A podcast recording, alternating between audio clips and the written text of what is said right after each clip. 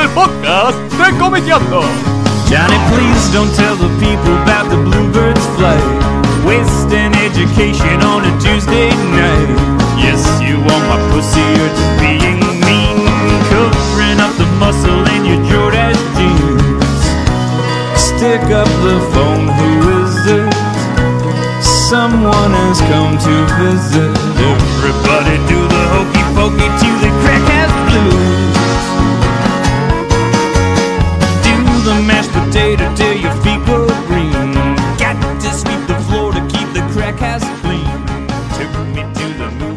Hola, muy buenas, ¿cómo andan? Bienvenidos al nuevo podcast de Comiqueando, eh, en el que estoy con Andrés Acorsi ¿Qué tal? ¿Cómo les va? y con Fede Velasco. Buenas, ¿qué tal? ¿Cómo andan? Bueno, en este nuevo podcast, el tema que vamos a tratar es sobre Bruce Team o el Teamverse, no sé cómo prefieren llamarlo. Es medio injusto cargarle a Bruce Team toda, Toda la la responsabilidad de... responsabilidad y la chapa de- de- del éxito de, ese fenómeno que fue la DC animada, Ah, por decirlo de alguna manera, eh, de esos 15 años zarpados de animación. donde produjo series a granel. Eh, Bruce Team era como por ahí la cara más reconocible, pero digamos que estaba muy bien respaldado. ¿no? En principio yo creo que son tres los grandes responsables. Hay que sumar también a Paul Dini y a Alan Burnett. Sin ellos dos no íbamos ni a la esquina. Y en segundo término, bueno, un montón más. Glenn Murakami, Eric Radomski, gente que por ahí no estuvo en todas las series, pero que fue definitiva a la hora de armar la onda de lo que terminamos viendo durante tantos años con tanto cebamiento. El proyecto con el que Bruce Timm se hizo conocido y bueno, todo este grupo, bueno, fue la primera, creo una de las grandes series animadas de todos los tiempos, que fue Batman. De Batman, Anima- de Batman Adventures. Sí, que arrancó, eso cómo fue un poco el el, 6 de septiembre de 1992. cómo fue el, digo, el comienzo de esa serie. O sea, Bruce Timm En el año 90 la empezaron a hacer. Sí. Cuando vieron la guita que movía la peli de Batman de Tim Burton, eh, la, el cadena Fox le encargó a- al estudio animado de Warner una serie animada de Batman. Mm, Y bueno, Jim McCurdy, que era la, la- la coordinadora de todas las producciones y todo eso, empezó a buscar autores, guionistas y dibujantes que se pusieran las pilas para hacer eso entre los animadores que ya estaban trabajando para Warner, que eran los que hacían básicamente Tiny Toons y todas esas cosas al principio de los 90. Eh, y ahí, ah, en general no había fans de los superhéroes, pues, los fans de los superhéroes no querían hacer animación porque siempre los- las, la- las las series animadas basadas en superhéroes eran muy chotas. Aparte, capaz el, el dibujante fan de superhéroes iba a tratar de dibujar. Claro, Además, pero en esa época hacía mucho que no había algo. hacía mucho y las que habían habido eran muy chotas por el hecho de que, viste, en Estados Unidos siempre los persiguen con los temas de la violencia, de no sé qué, viste, siempre los terminan edulcorando hasta hacerlos para retrasados Ah. mentales. Entonces, eh, era mu- siempre los presupuestos eran miserables, la- las- los cronogramas de laburo demasiado exigentes, ¿no? En He-Man y todo eso Mm. Cagaban mal los artistas. Eh, entonces, como que el fan al que le interesaba contar buenas historias con los superhéroes clásicos, Batman y demás, no, no- no querían hacer eso. Dicen, no, otra vez no, vamos, vamos a tener que ir a poner la cara en un proyecto que van a naufragar. Va a haber un pelotudo de saco y corbata que dirige una un- una, eh, una cadena chota de televisión a decirnos lo que no se puede hacer, ¿viste? No, déjenme de joder. Pero bueno, un tipo dijo, no, Una voz. el cebamiento es más fuerte, yo voy igual. Y era Bruce Timm, viste, que el tipo era de la religión de Kirby, de Alex Ah. Todd, de, de Neil Adams, de, de Marshall Rogers, de todos esos autores, de Michael Golden. Y el tipo dijo, bueno, dale, yo lo hago, viste. Y Bruce Timm se puso como, ¿cómo fue? Líder de ese proyecto en el, dentro de lo que es la animación. Dijo, bueno, yo voy a manejar. Pero él era, como os digo, el- con el tema guiones, él... No, a él le pusieron guionista. Ah, Pero bueno, al- el segundo que entró a la runfla, que fue Radomski, hizo causa común con Bruce Timm y empezaron a sabotear a los guionistas. claro. No, los guionistas son viejas chotas que están acostumbrados a escribir Gem and the Holograms. ¿Entendés? Yo no quiero estas viejas chotas escribiendo Batman. Entonces les cambiaban los diálogos en las sesiones de grabación, les cambiaban escenas enteras en los storyboards. Y los guionistas se quejaban, ¿viste? A, a la jefa de la producción, que era McCurdy. Decía, boluda, estos pelotudos, ¿viste? Por, hacernos todo. la contra a nosotros, nos van a, a, a patear a la mierda todos los cronogramas de producción, no vamos a poder cumplir nunca los cronogramas. Y la mina dijo, bueno, no importa, esto es una nueva etapa, viste, se abre una nueva era en la animación para tele, vamos a hacerlo bien, vamos a hacer un laburo que sea autoral, grosso, y, y- y es lo que hay. Bueno, y ahí lo traen a Paul Dini, que era un tipo que se había laburado en He-Man, y qué sé yo, que había hecho buenas cosas de superhéroes, y le dicen, bueno, escribí vos, ¿viste? Claro. Y bueno, y Alan Burnett también, que es un tipo de culto entre los comiqueros, porque tiene un puñadito de historias de Batman excelentes, entre las cuales recomendamos sobre todo Holy Terror, dibujada por Grey Fogel, un Ellsworth que te pone los pelos de punta, mal. Eh, y, y bueno, viste, y con esos dos tipos escribiendo, es como que, bueno, está todo bien, viste. Eh, en ese, justo en ese momento, en el 91, a Warner le empieza a ir muy bien con los Tiny Toons y le empiezan a dar su propia serie a Tasmania, a, empiezan a desarrollar otros conceptos como lo que es Pinky Cerebro, Sí. Animaniacs. Entonces las guionistas viejas chotas se van a hacer eso, ¿viste? Y le falta guionistas a Batman. Entonces, bueno, se dan el lujo de poder llamar a Danny O'Neill, Mark Wolfman, Steve Gerber, tipos muy capos de los cómics que cuando ven el, el elenco que se está armando, ¿viste? Ven que Se está suman. Alan Burnett, ven que está. Bueno, está bien, ya esto tiene chapa como para jugarle una ficha. La serie Batman, digo, ya desde el vamos fue una serie que, digo, calzó mucho entre todos los públicos, ¿no? Porque yo creo que entre el público comiquero y capaz el público no comiquero, que se enganchaba más con la serie de dibujos animados, digo, se, se sumó a la serie. Y le fue muy bien desde el arranque. Mm. Una cosa que es muy loca que lo, lo resaltamos en, en algún artículo que escribimos sobre esto, pero que la gente por ahí no se termina de dar cuenta, es que la serie animada de Batman se daba todos los días. El primer mes, que fue septiembre de 1992, estrenaron 20 episodios. 20 episodios nuevos. De una calidad de la reputísima madre, porque entre esos 20 episodios están algunos de los mejores de, la- de toda la serie. Sí. O sea, imagínense lo que fue. O sea, 20 capítulos en un mes. El segundo mes empezaron a mechar un poquito con, con, eh, con repetidos. Pero entre septiembre, octubre y noviembre del 92 se estrenaron 65 episodios. Claro, es una Es un montón. es un montón. Eh, después, bueno, algunos más, no, 55 episodios. Después algunos más durante diciembre y enero. Y para fines de temporada ya tenían 65 episodios zarpadísimos. O sea, en muy pocos tiempos se estrenaron muchos capítulos. Claro. Y era una serie que se daba todos los días. Imagínate lo que era para la gente ver un capítulo de esos por día. Los que tuvimos la suerte de verlo cuando era nuevo, todos los días tenías un- un- una aplanadora que te pateaba la cabeza, ¿entendés? Era muy genial, grosso, acá muy daba Telefe. Sí, acá lo daba Ah, Lo, dio- Telefe. lo dio Telefe y lo, y lo dio de, de arranque, o sea, también creo que lo dio en el, Sí, sí, en empezó el muy poco después. 92, muy, muy poco Muy poco después. después que- Sí, que sí, entonces- sí. Tenía un audio muy feo, yo eso me acuerdo, que no se escuchaba nada. Se ente- no se entendía nada. No como este era- podcast. No, Era- sonaba más fuerte la música que- La de música fondo que, las voces de que los las actores. voces de los actores, y no sé por Sí, qué, pero sí. era terrible. Y bueno, son los problemas del doblaje, ¿viste? No hay que hacer más doblaje. Claro, aparecen los dibujos subtitulados. No, y después te aparecen los mexicanos en los eventos de historieta, ¿viste? Ahora Diciendo, Hola niños, yo soy Dragon Ball. Chupame la pedija, imbécil. Ahora, digo, la, la serie esta de Batman, en- digo, para ustedes, ¿desde qué punto innovó en lo que era la media de un programa de dibujos animados para chicos? Porque digo, en algún punto, Sí. el mercado, digo, eh, los productores lo a hacer algo a los pibes, a los chiquitos, que Yo quieren los muñecos de Batman. Innovó en la estética, básicamente. Los temas no, el tratamiento de los personajes no. O sea, todo eso está tomado de los cómics, pero ¿cuál es la viveza de los tipos? Primero, ¿de qué cómics choreamos? ¿Entendés? No choreamos de cualquier boñiga.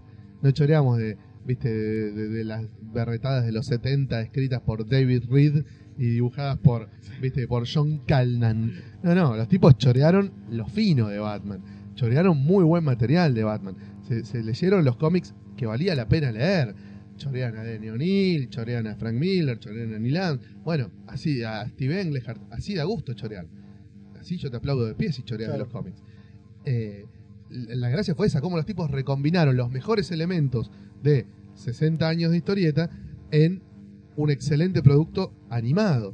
Y además, bueno, lo que hace que esto ya no fuera para chicos, sino realmente para un público mucho más amplio, es todo el cuidado que se le puso a la estética, de los fondos, de los decorados, los trajes, la música, las voces, eh, todo eso está en un nivel mucho más alto que lo que se hacía habitualmente en televisión diurna, digamos, Sí. en animación diurna, y mucho más alto de lo que se hacía normalmente en una serie de superhéroes que viste, generalmente eran giladas para robar, para los pendejitos, una boludez, pum, palo de la bolsa. Por eso de época también no, no fue que salió un poquito antes, un poquito después, la serie de X-Men.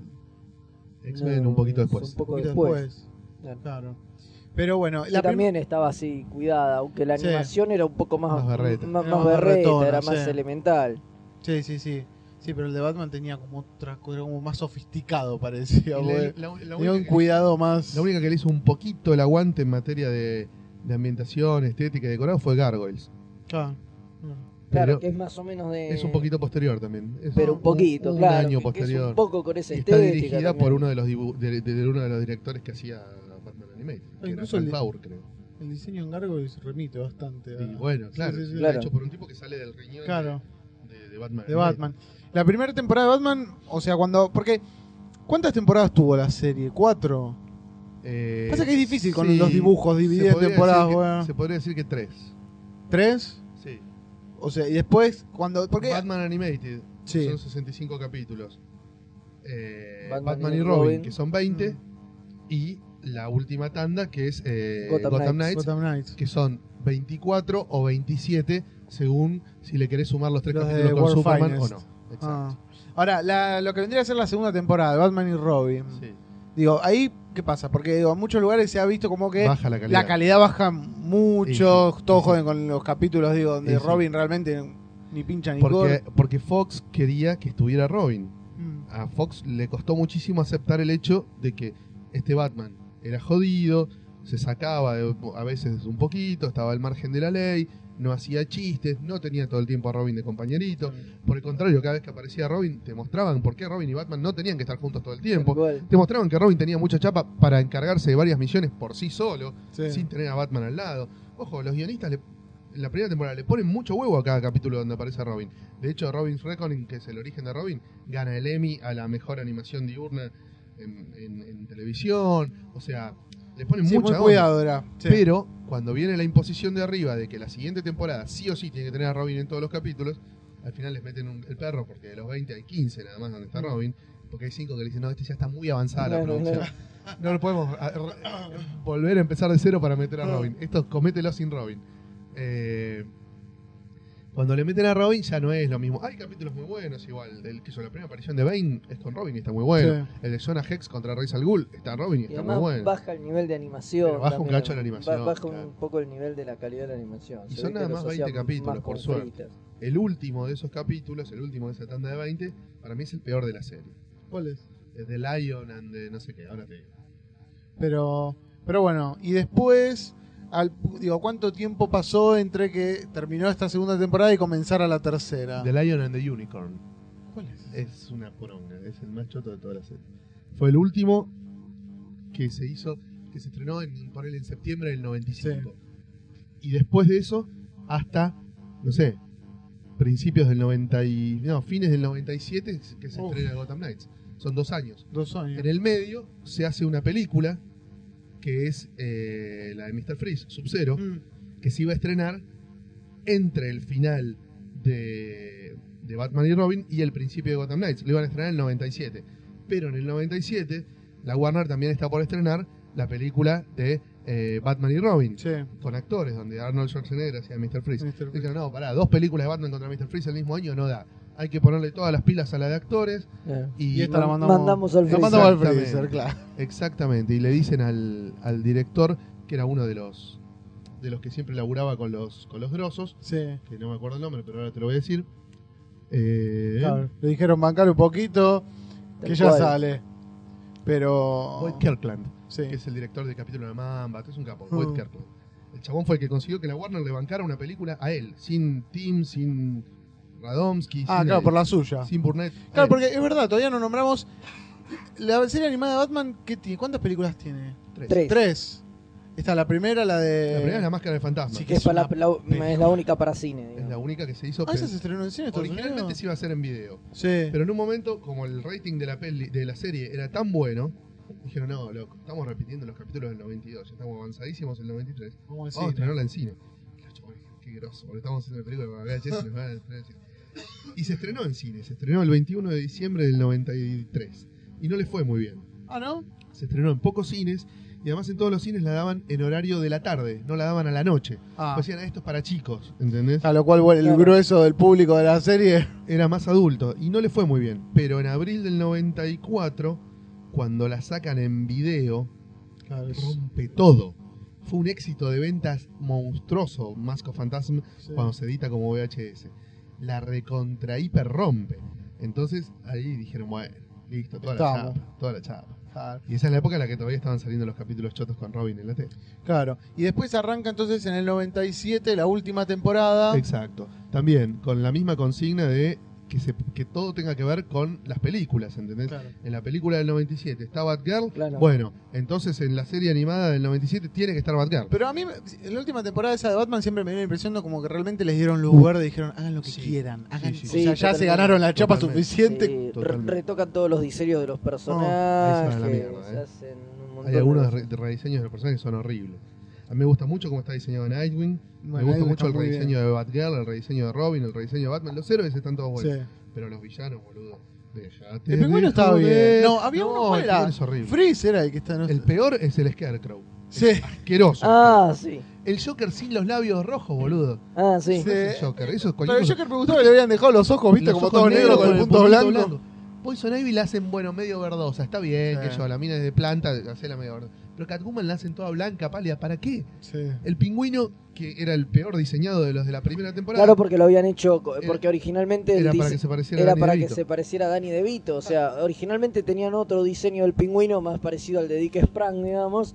Y ese, cuando se estrena la película, le dicen, no, loco, Hacelo parecido a DeVito. hacelo parecido a DeVito y lo cambian por completo. Y bueno, Timmy, Dini y compañía nunca estuvieron conformes con el diseño del pingüino. En cuanto pudieron sacarse de encima ese pingüino y hacer el que ellos querían. Pero que también es choto, porque Lo- cambian lo el pingüino de la peli del 92 por el pingüino de los cómics de 1940. ¿entendés? Y bueno, Es claro, horrible. sí, bueno, sí, por Es eso te horrible. digo, era el de Dick Sprang el que ellos querían Y poner. después hacen boludeces menores, que yo, el acertijo es pelado, No. eh, Mr. Freeze es como un cadáver.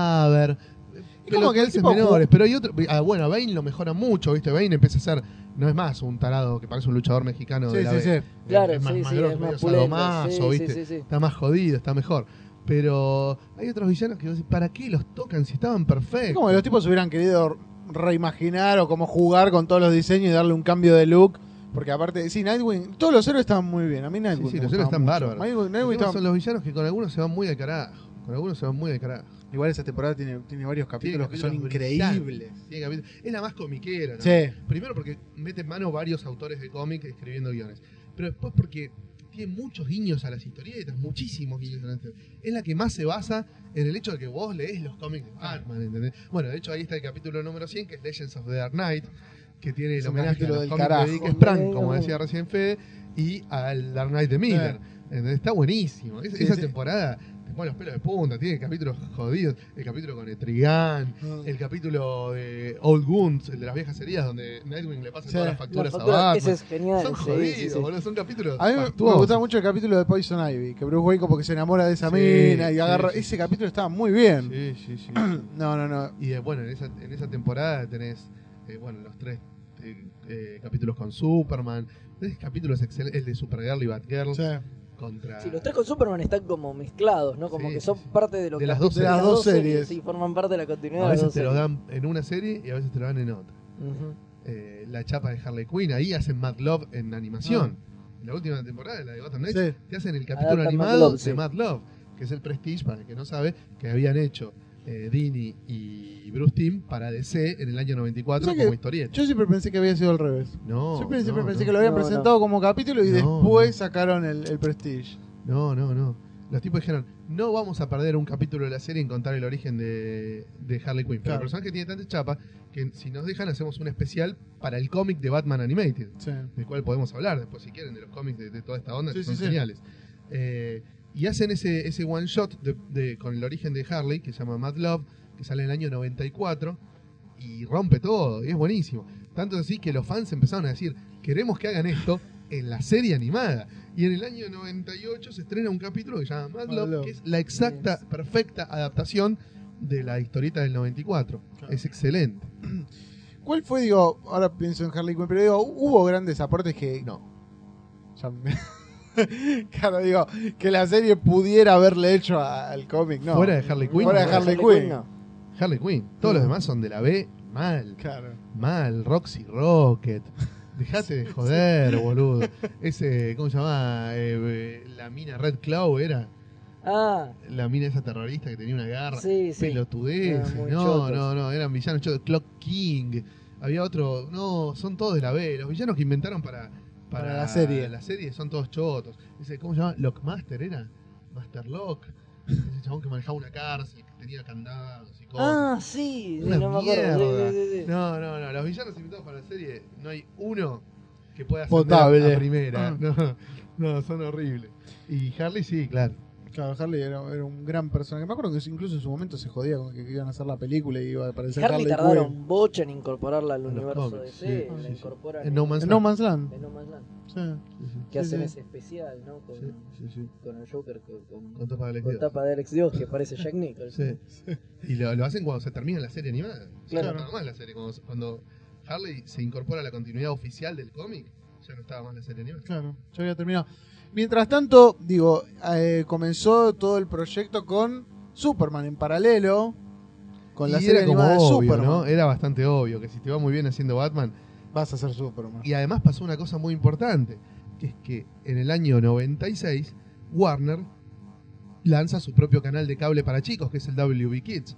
Entonces dice, ya no tenemos que esperar que Fox nos encargue los capítulos, pelearnos con los ejecutivos de Fox a ver qué nos dejan y qué no nos dejan hacer. Podemos puentear todos esos organismos de censura pelotudos que regulan la televisión de aire y hacer nuestros propios programas para cable, para nuestro cable, no con nuestros equipos de animadores, con nuestros guionistas, coordinados todo por nosotros, sin habilitar nada con nadie, ni rosquear nada con nadie, y sin ninguna censura. Entonces, viste, es buenísimo. La serie de Superman no es exactamente más adulta que la de Batman, pero es más violenta que la de Batman. La de serie de Superman rompen todo, ¿viste? Lo que es? Explotan Sí, es autos, mierda. edificios, helicópteros, aviones, centrales atómicas. Cada cosa que vos ves la rompen, ¿entendés? Bueno, basta de romper cosas, boludo. Hay muertos, cosa que en la serie de Batman no había. tal cual. En la serie Es de Batman no hay un solo muerto. tal cual, es la primera vez que en una serie de un superhéroe la cana tira balas de verdad con armas de verdad, Oh. ¿entendés? Y la gente sufre y se muere. Es jodida la serie de Superman, en, en los términos sobre todo de la violencia, ¿no? Y por supuesto es en un Superman que no hace chistes, un Clark Kent que investiga crímenes jodidos, que no anda Bueno. boludeando, no se tira onda con Lois, ¿viste? Es, es un- una serie más jugada en un montón de aspectos. Claro, no cayeron en todos los clichés estúpidos que uno espera de una serie animada de Superman. No. Y se estrena en el año 96, también en septiembre. Siempre en septiembre se estrena Ah. la serie. En Estados Unidos siempre se estrena en septiembre. Eh, justo 30 años después de la serie anterior de Superman. De, de Adventures of Superman, Sí. que es una gran chimbunda y redenta. Eh, justo 30 años después se estrena una serie de Superman majestuosa, que también tiene tres temporadas. Llega a los 60 y pico de episodios. Tiene unas cosas geniales, con muchos de los directores que ya venían fogueados en Batman. Claro, el equipo, el equipo era básicamente el mismo. El mismo, con Kurt Gueda, con todos los que no se habían ido, pasaron de una serie a la otra. Butch Lukic, un montón, un montón de los de los directores grosos que venían rompiéndola. Bueno, algunos ya se habían ido, que yo, Kevin Altieri se había ido a aparecer la, la- la- la- el largometraje de Gen 13. Otros se habían ido a Spawn, viste, Eric Radomski se había ido a Spawn. Pero un montón siguieron ahí siempre la brecha, pelando Dan Riva, un monstruo que después tuvo la liga los capítulos de la reconcha, la lora. Eh, siempre, siempre más o menos la misma célula. Y siempre metían eh, eh, directores japoneses. En algunos capítulos, directores japoneses para hacerlos más de vértigo, ¿viste? más, más eh, adrenalínicos. Cada tanto, ¿viste? en vez de la introspección, venía un capítulo muy machacoso y le ponían un director ponja. Ah. eh, de esos que, que te Claro, ponen que que, que son puro vértigo y emoción. Pero bueno, está muy lograda la serie de Superman. sí. A mí que no me gusta Superman. No, para mí es genial, a mí me encanta, me gusta mucho el Luthor de la serie, me parece Mm. genial. Buenísimo. Los villanos en general están. Muy bien elegidos, me parece que está, que es de verdad, está muy cuidada esa serie, a mí me gusta mucho. Además juega mucho a los personajes secundarios, como la mejor época de los cómics de Superman. Claro, sí, sí, se Le juega mucho mucha bola a. Lois, a Jimmy, Lois, a Perry, en vez de Cat Grant está Angela Chen, que es igual, pero ponja. pero Ponja, sí, con, sí, así sí, con- sí. con ojitos orientales. Es. Están, le dan bastante bola a Lana, a los padres de Clark, a Jorel y Lara le dan bastante bola, porque hay muchos capítulos hay que tienen que ver con la herencia kryptoniana de. De Superman. Está vivo, el más grande de todos. Sí, sí, Ah, Lobo. Bueno, Lobo. Lobo, Lobo. tiene una Ah. chapa increíble. Hay capítulos enteros con Lobo. Máxima, Sí, eh, bueno. miles de villanos. Turpin. Turpin, Maggie Turpin, Sawyer. Maggie Sawyer. Miles, sí, todos los sí, personajes sí. de la mejor época de Superman, que para mí es del 86 al 94, Sí, están todos. están todos ahí. Entonces es un cebamiento infinito. Eh, y la verdad que es muy buena la serie, muy buena. Tiene momentos de, de gran emoción, tiene capítulos realmente muy emotivos. Muy fuertes. Eh, bueno, meten también Steel. Los, no querían meter a Superboy bajo ningún concepto, ¿viste? La Warner decía, poné a Poné, Superboy". no sea- No, no, decía, Y hacen algo que en la serie de Batman no pasa, pero que tampoco pasa en los cómics de Batman. Y sí en lo de Superman, que es que las temporadas tienen un build-up y van construyendo, y tienen subplots y van construyendo algo que, que, que termina que un mega final. que ter- deriva en un mega final, que es todo el tema ese de, de las armas de...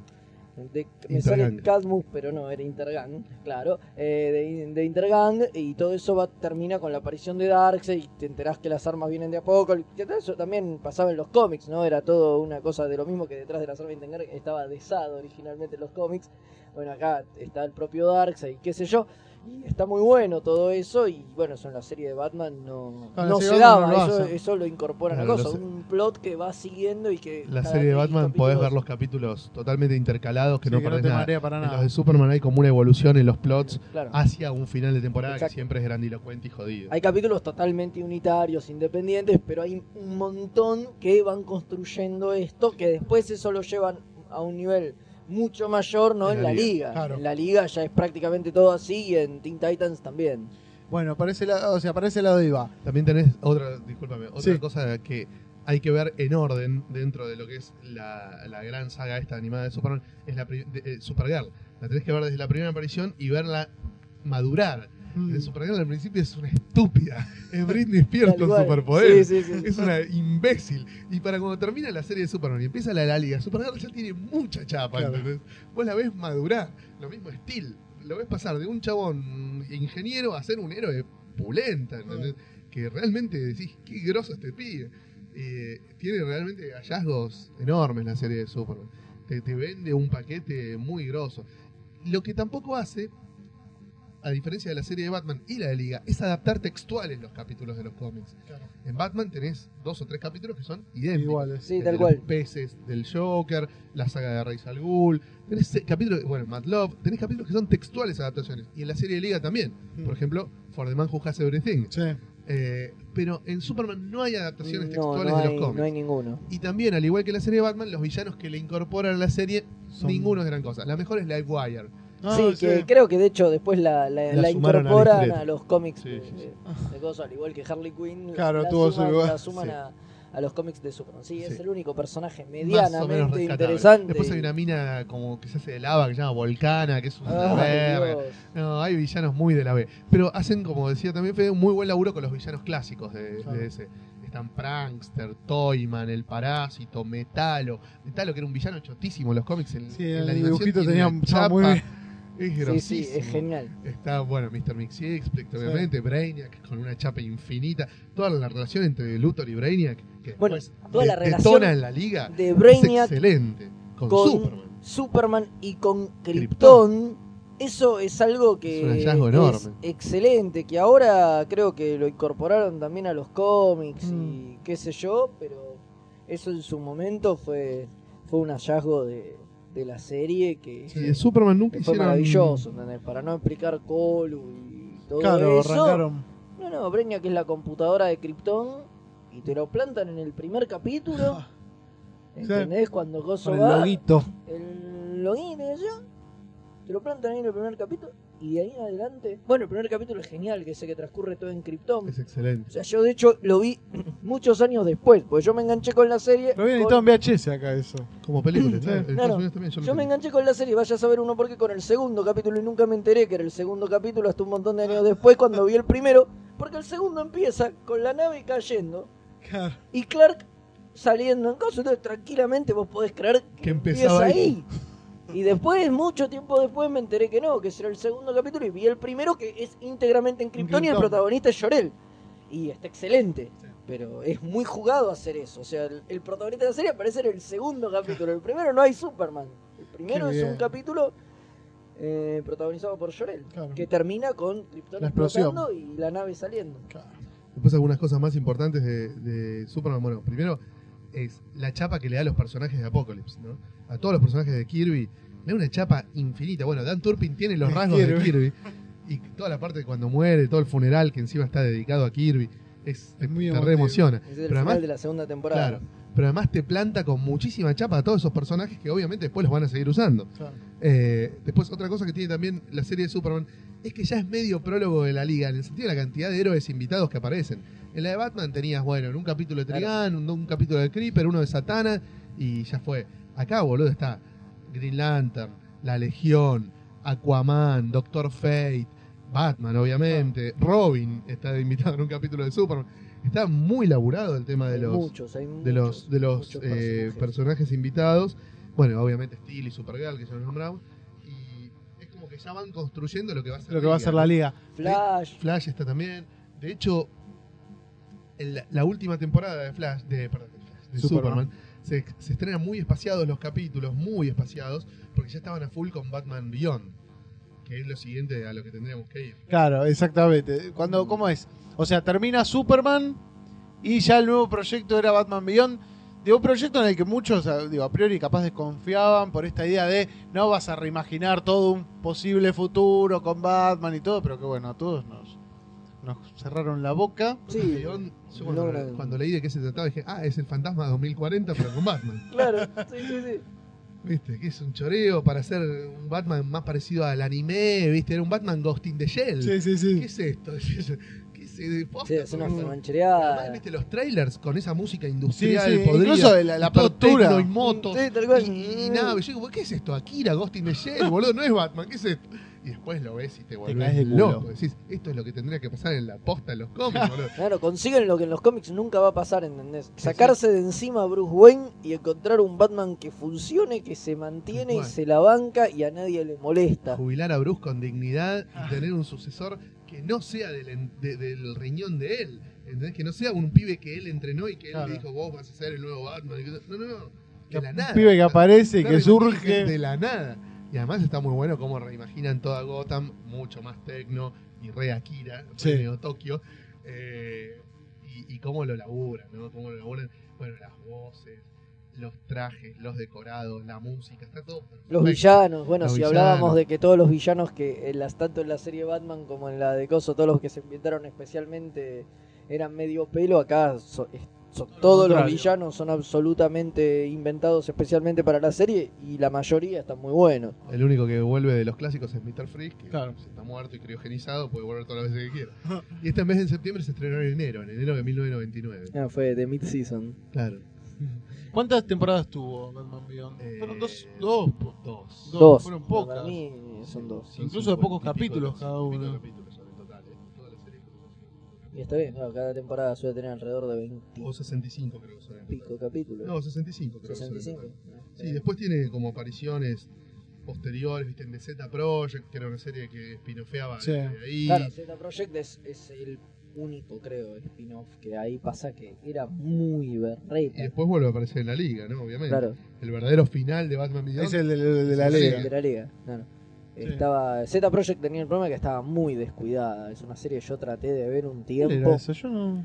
Es una robotito. de un robot que se desprende de un capítulo. Después vuelve un par de capítulos de Batman Beyond. Era en el mismo universo. Ah, Era un robot como que, que quería pasar por humano. No, no sé muy bien qué onda.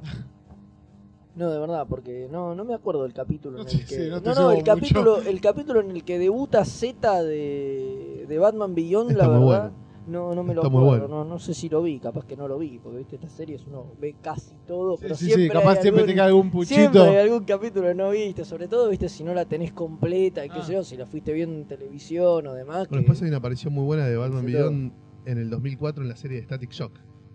Ah, que Static viaja 40 años al Sí. futuro y se encuentra Batman. ah.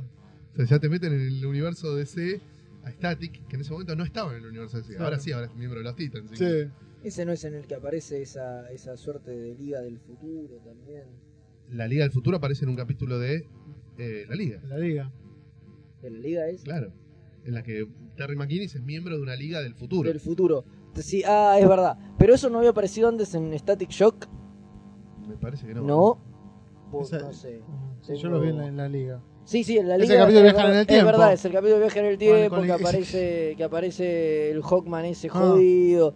Sí, Sí, que sí, es sí, todo hijo, hay todo el culebrón amoroso. Sí, de- sí, sí, es verdad. Pero que pocas, poco. Yo creo que. 52 son, a mí ¿no? pocos capítulos, digo, para una serie que digo, fue bastante prestigiosa, fue una serie que cegó mucho, pero estaban calientes para capaz con el nuevo con el nuevo chiche. 52 y una película, que no podemos olvidarla porque es el pico máximo, para Ah. mi gusto, de todo el laburo de, de- de- de Bruce Timm y sus amigos, Claro. que es Return of the Joker, que se estrena en diciembre del 2000 y es absolutamente perfecta.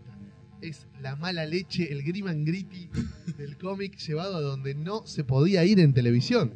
Es muy, muy, muy jugada esa película. Para los que no la vieron, no escuchen más esto, vayan a verla. Se van a caer de Mira, orto. ¿se, se estrenó en cine o fue directo a.? No, no, se No, hizo directo para ver. De hecho, de se estrenó tres meses tarde porque cuando la vieron, los productores eh, eh, "No, a esto hay que sacarle fácil 12 minutos. Le sacaron 12 minutos. Y después se estrenó en diciembre, toda cortada, y en abril se estrenó la Director's Cut con las Con partes todo. prohibidas, digamos. Acá eh, la, la vimos en, en el evento En el ese evento de, de, de la fiesta de, los 7 años de Comiqueando, sí. Siete, sí, Sí, siete, de sí, los sí, siete. sí, la del última 2001. fue la de la, Claro, la que vino Neil La Gaiman. que vino Neil Gaiman. Sí, La sí. vimos ahí, éramos una horda toda. Sí. Vimos la versión la sin censura, capturada mm, malignamente Sí. de gente que la dejó filtrar en la Warner y, y fue bestial. Fue Fue genial, bestial. fue genial. Yo me acuerdo estar ahí ovacionando. con la película. La película no, no lo podíamos creer, fue espectacular. Después acá llegó. Sí, llegó. Meses- ¿Acá qué edición se consigue? Pues está después. editada acá. Cinco minutos le sacaron y le cambiaron un montón de diálogos. No me digas. No, acá creo que se consigue la versión. Acá de- se consigue la no mutilada. ¿La no mutilada? Ah, yo no sé, porque no lo tengo. Ah, o sea, la pulenta. Pero, suerte. ¿qué, le Ah, porque después se editó la pulenta, digamos. O sea, los tipos editaron primero la, la light La y light después y editaron después la, la pulenta y como acá llegó un montón de años tarde. Claro, editaron tuvimos directamente la pulenta. La pulenta, bueno, mejor. Sí. Sí, sí, sí. Pero que le cambiaron muchos diálogos. Muchísimo. Y además le cambian cosas importantes en el guion. O sea, eh, ¿por qué Bruce Wayne es Rengo y anda con bastón en Claro. Batman Beyond? Bueno, acá te enterás. Si viste la larga, si viste la corta, no. Porque la escena en la que el Joker le atraviesa la pierna de un cuchillazo no está. Claro. ¿Entendés? Joker le atraviesa todos los tendones de una gamba con un cuchillo así Claro. y sangra. ¿Entendés? Bueno, no, no, saquen la sangre. Además, Y bueno, ya- ¿sabés por qué Batman renguea y se agarra la pierna? Porque Claro. le sacan el cuchillazo, ¿entendés? Y censurarlo tiene tan poco sentido, pues ya el final es tan jodido, heavy. tan jodido, y no lo podés cortar porque si lo cortás no, No se se entiende, la película, que no tiene sentido. O sea, ya con ese final ya te queda heavy de todos modos. Me parece una pelotudez y me parece que alguien al final se dio cuenta de Claro, eso y y- la dejaron ser. La, la película fue muy bien. ¿No? Sí, en Estados Unidos sí, fue, sí, muy sí, bien. le fue fue un buen broche para, para la serie. Sí, sí, bueno, por eso después se jugaron a editarla sin. Claro. Y después, todo, digo, a esta altura de, de- de todas estas series que han ido atravesando, el equipo con Tim, Dini, digo, se mantuvo, digo, lo que era el núcleo duro de toda esta Sí, gente. Los, tres de siempre siguen, siguieron siempre. Siguieron como, y siempre ellos fueron los que, digo, con el correr de la serie fueron capitaneando todas las adaptaciones y todo, realmente ya después llegó un punto en el que supongo que no habrán tenido que seguir obedeciendo a lo que podía llegar a decir algún productor y decir, no, no me, no me pongas este personaje o... Y después... Como que ganaron por cansancio, ¿no? Claro. Y ya, en realidad ya desde el momento que largan la de Superman en el canal de Warner, ya la cosa, viste, es otro, o- se, se empieza a manejar de otra manera, Sí. de otra manera, porque ya lo llaman para laburar como ellos quieren laburar, ¿entendés? Ya no, es- no es más Fox metiendo palo en la rueda, ya es todo bien. Hagan ustedes lo que Laburen, muchachos, está todo bien. Claro. Y después, bueno, termina Batman Beyond y ya comienza el po- ¿Cuánto pasó? ¿Un año? ¿De qué? ¿De cuándo es la primera temporada de Justice League? Sí, Justice League empieza en el 2001. Y Batman Beyond termina en el 99. ¿En el 2000? Sí. Ya. Ya te digo la fecha. ¿Cómo pasa el tiempo? Sí. Sí, la liga empieza en el 2001. Y el último capítulo de, de Batman Beyond se estrena en el 2001 también. Ah, el, bueno. el 18 de diciembre de Ah, 2001. mira, Claro, empieza tenían todo ya totalmente. casi Ahora digo, toque. ¿Cómo, digo, fue, fue conflictivo el tema? Porque era obvio que en algún momento iban a querer hacer la liga, meter todos los personajes que quisieran, las historias que quisieran. Loco, yo estaba convencido que la liga era mucho más acá. Más, más de. Acá, acá cuando. No, pero acá se estrenó. 2002 se sí. estrenó acá. Sí, no, se 2002. estrenó igual, pero no sé, no sé por qué me lo hacía que era... Más cercano en el claro, tiempo. No, pasa que me estoy confundiendo en realidad con Justice League Unlimited, que sí, Claro. Pasa que en el medio, claro, hubo mucho. Dos temporadas. dos temporadas enteras de la, liga, de la liga- larga, claro, 2001, 2 y 2002, 3, Tres. digamos. eh, Y la límite que es, que es del 2005. No, empieza en el 2003, a mediados de 2003. Claro, empieza en septiembre del 2003, después de que termina, o sea, sigue, digamos, Sí. no creo que no hay un, un, un bache. Yo tenía- yo Ah, no límite El bache es entre la cuarta y la quinta. Claro, Porque la cuarta termina convencidos de que se termina. de que se Ah, termina. claro. Sí, de hecho el final Se es... llama epílogo. Claro. Sí, cada es el de, el de Batman. El El de Batman el de Terry Sí. claro. Que lo hacen convencidos de que, chau, se terminó la liga, nos vamos con este capítulo cósmico y buenas noches. Que hasta podés no verlo. Sí. Porque el anterior es el cierre. Es el de todo lo cierre, que venía sí, Lo pasando. que venía pasando, tal. Eh, y después les confirman una temporada más y bueno. Uno Una más. temporada y- cortita de 12 capítulos. La última son así. 13, sí, Ah. sí, la de los villanos. Claro. Pero Pero vamos bueno, a repasar eso. sí, arranca la liga. eh, yo me acuerdo de haber visto ponerle bocetos con personajes y diseños que después me acuerdo de haber visto un boceto que creo que estaba Jordan como, como uno de los linterna. Pero no era el, el negro. Nunca estuvo yo. Yo estoy- Bueno, puede ser. Hay No, no, pero digo, dibujos que dan vuelta en Originalmente- internet. digo. Originalmente no estaba Batman. Ah, Originalmente no estaba Batman. sí. Pues se querían guardar a Batman para relanzarlo en su propia serie. Originalmente no estaba Y Batman. la liga arranca casi como, como una suerte de continuación de la serie de Superman. Claro. Totalmente. Tenemos secuete Batman Beyond en el futuro y qué sé yo, lo último que había estado En Palma Direct. en palma directo con lo que retoma con la serie de Superman. De hecho, Superman en los primeros capítulos y demás tiene bastante protagonismo, es- es bastante Sí, después no. Después no, no, después, se dan cuenta que los personajes que más quiere la gente son Batman, Wonder Woman y Green Lantern. tal cual. Y hay millones de capítulos de los únicos que tienen chapas son Batman, Wonder Woman y Sí. Green Lantern. Sí, sí, se, se, se licúa el protagonismo de Superman, pero arranca muy fuertemente Claro, ligado con, con Superman. ligado, ligado a Superman. Sí. La Liga de la Justicia tuvo cinco temporadas. Cinco temporadas. Las dos primeras temporadas, que son como las más largas, las de Son, son las que llaman Justice League a a secas. secas. Claro, que son las que tienen todos episodios dobles. Claro. Exacto. Que Sí. son siete protagonistas. Que son Superman, Batman, Wonder Woman, Flash, Green Lantern, Hawkgirl y El el Martian. Manhunter. Y por supuesto empiezan a aparecer invitados, ¿no? Todo el tiempo ahí hay más personajes. Sí. Pero está todo centrado en esos siete. Claro, y siempre, viste, claro, son claro, los capítulos dobles, las misiones así. Siempre digo, a través de diferentes Hay van presentándolos a todos, Hay de a algunos, poco. hay algunos capítulos triples y hay algunos unitarios también. Unitarios me parece que Sí, no hay. el de Navidad de Flash y, y Green Lantern contra No. el Ultra Humanite. Hay varios, Sí, no son los buenos. Ah, mira. Pero hay no varios. me acordaba. Sí, Sí, triple sí. me acuerdo de Triple es el Star maravilloso, Qué el de fuck, que viajan Dios. en el tiempo y todo eso. No, no, y el de, el final de la guerra contra los Tanagarianos. Claro, Star Cross. Star Crossed. Ese es triple. Es Ese es triple. cierre de temporada. Que de acá hacer- se dio antes que en Estados Unidos. No me Claro. Claro, Porque es Estados el Unidos dijeron- cierre de la primera de la temporada. primera. Claro, el cierre de la segunda es el que yo digo. El de la segunda guerra que termina con Wonder Exacto. Woman con Steve Trevor viejo, que genial. Genial. Que genial. Ese también se estrenó como película, acá se dio antes que en Estados Acá se dio antes que en Estados Unidos. ¿Por qué? Porque en Estados Unidos cortaban la serie tres capítulos antes, Le- estrenaban los tres últimos en forma de largometraje para video Ah, y después los daba. y a los tres meses los daban en tele. acá, Primero comprátela en, en DVD Claro. como película y después te la damos en tele. y acá no, acá, lo venían acá te la dando. daban como la continuidad normal de la serie, ¿entendés? Vos. Entonces los daban antes. Es verdad, el de la guerra, el de Star Crossed es un final de temporada de la puta madre. Zarpado Star Es de la puta madre. Zarpado. Sí, además ahí se resuelve también la relación que venían teniendo John Jones y. No, John No, Jones. sí, John, Stewart. John Stewart y Coso. Y Hawkgirl. Y Ah, Hawkgirl, que ahí se les da hue... No, es Es buenísimo. excelente. Y después viene Justice League Unlimited. Para mí, como que yo creo que es de las más ambiciosas. Porque hay capítulos que lo bien resuelto que están en 20 minutos. ¿Cómo pueden contar una historia? Presentar tantos personajes secundarios. Digo, ir armando todo, pero ya ahí la, la- digo, la mecánica cambia porque es, bueno, viste, los protagonistas rotativos.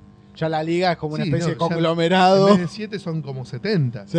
Y como Mm. siempre pasa, cuando haces un grupo muy numeroso, tenés a los héroes muy grosos, a los de segunda línea y unos crotos de la B metropolitana. ¿viste? Como así, dejate de No, joder. gracia, me parece el Igual es vigilante increíble- clásico en es esos increíble capítulos. lo que hace, porque creo que no, yo me animo a decir que Justice League Unlimited no tiene un capítulo malo, ¿eh? No. Me animo Son todos de a 9 y afirmar 10, que todos son 9 y 10. Todos No, son todos excelentes. Hay algunos medio flojos, pero la gran Pero mayoría- siguen estando buenísimos. Sí, o sí, sea, sí, un sí. capítulo flojo medio de flojos porque los 7 comparás puntos. contra los claro, majestuosos. Claro. Claro, sí, Digo, sí. pero no tiene un capítulo malo. Uno que vos digas, este capítulo es, Es una Boiga, porquería. pum, lo Sí, no, no, hay muy buenos capítulos. Aparte, digo, se tomaron el trabajo de hacer capítulos dedicados a personajes que sí, que realmente estaban totalmente ignotos. Suicide Squad. boludo. O sea, hay zarpado. Y por supuesto, como decía Fede, hay un build-up hacia cada final de temporada donde van revelando unas runflas cada vez más grosas. Que todo tiene que ver con lo que decíamos antes de la serie de Superman. De Luthor, Brainiac, Luthor, Brainiac, Luthor. Lo Exacto. que el tapiz va incorporando más cachos de runfla a Ah. medida que corren los capítulos de Liga. Amanda Waller cobra muchísimo protagonismo, el proyecto Cadmus, los científicos que se van sumando, haciendo cada uno sus clones malignos Sí. de los héroes, bla, bla. Y todo va hacia dónde? Hacia ese capítulo de la primera temporada, creo, de Liga, o la segunda, donde van a la realidad alternativa donde los héroes tomaron el poder y son Mm. fachos. Sí. Claro, sí, sí, sí, sí. Todo tiene que ver mucho, mucho de lo que pasa, tiene que ver con ese capítulo en el que Superman ejecuta a Luthor, Sí. toma el poder, en realidad Luthor es el presidente, en una zarpada mal mata a Flash. Superman se saca. listo. fuiste al carajo. ¿Vos crees, vos creés que tenés el Sí, poder es porque la, te votó la la gilada? Liga Authority. Uh, es. Claro. Claro. Y Superman Sí, ejecuta a Luthor y dice, de ahora en más la Liga gobierna. Gobierna. Y se van a la puta que los parió. Y es excelente ese capítulo, la confrontación entre Sí. la Liga buena Y la- la... Liga fascista autoritaria. Es increíble. Ah.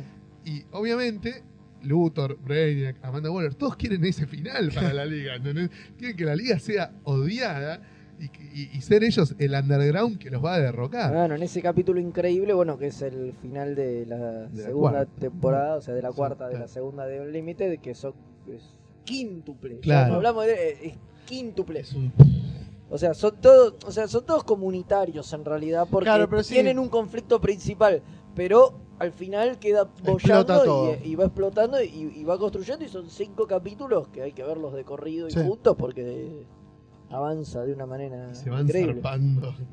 Se van zarpando cada vez más. No, es pero- increíble también la cantidad de personajes que, que- que juntan del fondo del tarro, ¿no? Mm. Es increíble. Maravilloso. Capítulo de Booster Gold está muy bien. Capítulo El de capítulo de Booster Ese es capítulo está genial. muy bien. Eh, bueno, pues también se dan el lujo de poner capítulos cómicos. Sí, sí, sí. Así como tenés que yo, Who the Man Who- For the Man Who Has Everything, que es trágico, también tenés capítulos cómicos. El de Demon, donde los hacen Bueno, ese capítulo está muy bien. cómico. Sí, sí, sí. El de Circe, que los transforma en un chancho o a no sé quién, También, eh, también sí, es sí, gracioso. Sí, sí. ¿Viste? El de, bueno, El de Wonder Woman transformado en chancho. claro, ese. de Wonder Woman transformada Sí, en chancho. Ese es de Batman y Wonder Woman. Es Te genial. de risa. Es Está muy bien. sí, el sí, de sí. Booster contra Mordru es graciosísimo también. Y después hay algunos donde realmente son muy jugados. Toda esa saga en la que Question empieza a investigar qué mierda está pasando. Ah, bueno, eso es lo que desemboca. Es Rorschach. final. La saga Rorschach, sí. Sí, la saga de Rorschach. Es un Question Sí, más sí. Rorschach que nunca. Esa última escena, ¿viste? Cuando lo rescatan a Question, que lo torturaron y lo cagaron a palos y está desfigurado de cagado a trompadas que está. Y, y- y- y tiene ese contrapunto con Superman. Es un contrapunto Rorschach Doctor Sí, sí, sí. Manhattan, ¿entendés? Es Ah. terrible. Sí, sí, sí. sí. Se van al carajo, boludo. Esa serie realmente Es está ahí del carajo. La chapa que le dan a Question, retoman de los cómics la onda entre Question y Huntress. Mm. O sea, los tipos van potenciando cosas que las historietas están, pero que como en las historietas tenés 300 guionistas Claro, se, se va. coordinadores que Se tienen un tumor fecal en el cerebro, Ah. no se puede coordinar. Acá, como coordinan todo entre dos tipos y los guionistas son cinco y son todos amigos, se juntan a escribir de a 13 capítulos cada vez que No se hacen juntan, avanzar. lo hacen avanzar coherentemente. Green Arrow es un personaje También. también que está muy cuidado. Total, en y el que lo hacen aparecer en los momentos Sí, justos, no que lo que- googlean a ah. Green Arrow, ¿entendés? Cuando aparece Green Arrow es porque es definitiva Sí. su aparición. El tipo representa la discusión ideológica en el seno de los Mm. superhéroes, ¿entendés? El primer capítulo de, de la JLU es el contrapunto izquierda-derecha, Sí, este que Capitán lo Atom llaman, sí. contra Claro, Y en el último capítulo, cuando Superman dice, bueno, disolvemos la liga porque esto es una farsa, porque la opinión pública se nos volvió en contra, el gobierno se nos volvió en contra, se van todos a la mierda, Green Arrow hace el contrapunto. Superhéroe recontragroso con todos los poderes chabón común que entiende de qué se trata. Ah. Y se le planta a Superman, ¿entendés? Él solo. Sí, sí. Se le planta a Superman y dice, no, no, no, mira, tenés que rever tu decisión porque pa, pa, pa, pa, pa. Final sigue la liga. Y abren las embajadas y se va todo el mierda. Está buenísimo. Sí, sí, Está buenísimo. Las la- apariciones de Green Arrow son clave. Con Canary también, les van Mm. haciendo todo el, Sí, el build-up de, de la historia romántica entre ellos. No, es excelente, excelente. sí, no, no, es una gran. Sí, sin dudas es la mejor serie, Sí. el punto máximo. de- Sí, sí, Está muy bien también cómo retoman una- uno de los plots colgados de, los dos primeras, de las dos primeras temporadas, que es el de los Defenders. ¿Viste ese homenaje a los Defenders que empieza eh, cuando la rajan a Hawkgirl, cuando Sí. Hawkgirl renuncia en realidad, se va con un grupito que son los Defenders. En vez del Doctor Strange está el Doctor Fate, Sí, en sí. vez de Namor Sí. está Aquaman y en vez de Hulk está el Solomon Grundy. Y en vez del Silver Surfer está Amazo, que es Que- el robot que con conciencia cósmica que va juntando poderes de cada vez más personajes y ya al final tiene el poder del cosmos entero, Ah. como el Silver Surfer. Sí, Y ahí Hawkgirl hace el rol que hacía Nighthawk, digamos, en los Defenders. Claro. claro. Que es el chabón, viste, con poquitos poderes, que está al lado de unos monstruos muy jodidos y que se hace amigo de Hulk y qué sé Ah. yo. Bueno, reproducen la misma dinámica de los Defenders en la liga. Y ya en la, cuando viene la JLU, todo eso se incorpora también. Claro. ¿entendés? No a Solomon Grundy como héroe, obviamente, porque es infumable. No. Pero sí re- lo de captar a Lo todos de a personajes todos que estaban bollando personajes, sí, sí. por el costado de la liga, pero apareciendo frecuentemente. Me acuerdo el capítulo de, del Unlimited donde aparecen todos esos héroes que eran de los cartoons viejos, como reversionados. Ah, sí. Ah, claro. muy sí, bien Los, ese. Cuando hacen el los de- clones. los clones, los clones del muy gobierno. Hay bien un, jefe Apache trucho, Sí, sí, un sí, lo- lo- trucho. Bueno, eh, eh, eso es una cosa que está buena contar. En Super Friends aparece Black Vulcan. ¿Qué carajo es Black Vulcan? Es Black Lightning. ¿Por qué no es Black Lightning? Bueno, porque cuando Tony Isabella, que es el guionista que crea Black Lightning, le vende Black Lightning a DC, pone una cláusula en el contrato diciendo que cada vez que Black Lightning aparezca en algo que no sea un cómic de DC, le tienen que pagar. Entonces, lo ponen ahí cuando en sacan. Challenge of the Super Friends, los productores de la serie animada dicen hay que poner un héroe negro pulenta. ¿Quién es el más pulenta negro de DC? En 1978 era Black Lightning, Sí. obviamente, hasta tenía su propio ongoing. Y los de DC dicen, no, loco, inventen No que otro. vamos a tener que ponernos. Otro porque no para poner a Black Lightning hay que, claro. hay, hay que poner la guita. Entonces inventan a Black Vulcan, Volcán que es igual. Y en Sí, la con serie, una mascarita nada obvio. Y en la serie de Liga Unlimited, donde aparecen setenta y pico de héroes, no aparece Black Lightning. Para no pagar. Recién ahora en Brave and the Bold apareció. ¿Apareció? Sí, sí, sí. Por primera vez apareció en Brave and the Bold con una capucha, está muy bueno. Más, más hood, viste, más, más de. Más negro del gueto de ahora. viste, más, más rapero.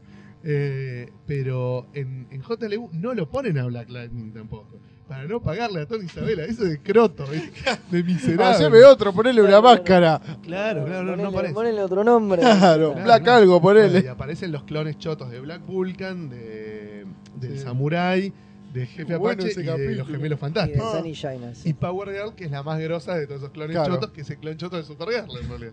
Está muy bueno. No, ese está muy capítulo está muy bien. No, son es que realmente todos los capítulos del Unlimited están muy trabajados. Los son capítulos. tienen, está Sí, muy, no, no. muy elaborado, muy elaborado. Están muy bien. Y bueno, después nos queda por ver la quinta temporada, que es donde el protagonismo recae un poco más en los villanos. Claro. Pues ya viste, con los héroes ya hicieron muchas historias, ya se enamoraron, ya se pelearon, ya se cagaron a trompadas entre ellos, ya se traicionaron. Bueno, viste, ahora un poquito más de bola a los villanos. Que es cuando meten a, en uno de los capítulos meten al, al otro Hawkman, digamos. Claro. Al Hawkman de. El Hawkman clásico. Al Hawkman clásico. Claro, A Carter Hall. claro, claro.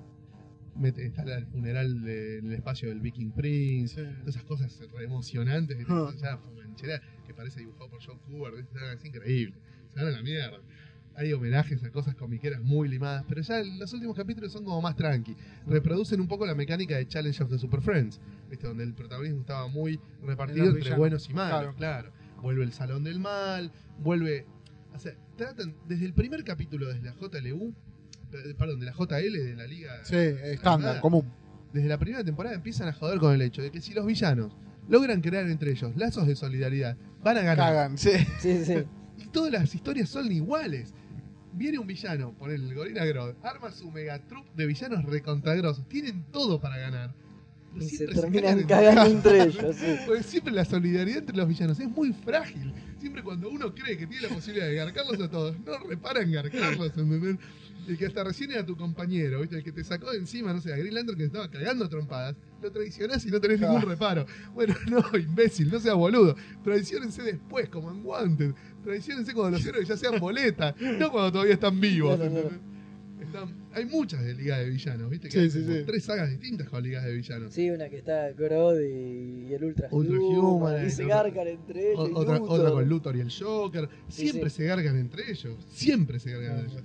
Y ya la última son como también como cuarenta y pico de villanos los que, los que se juntan en el salón ese del mal.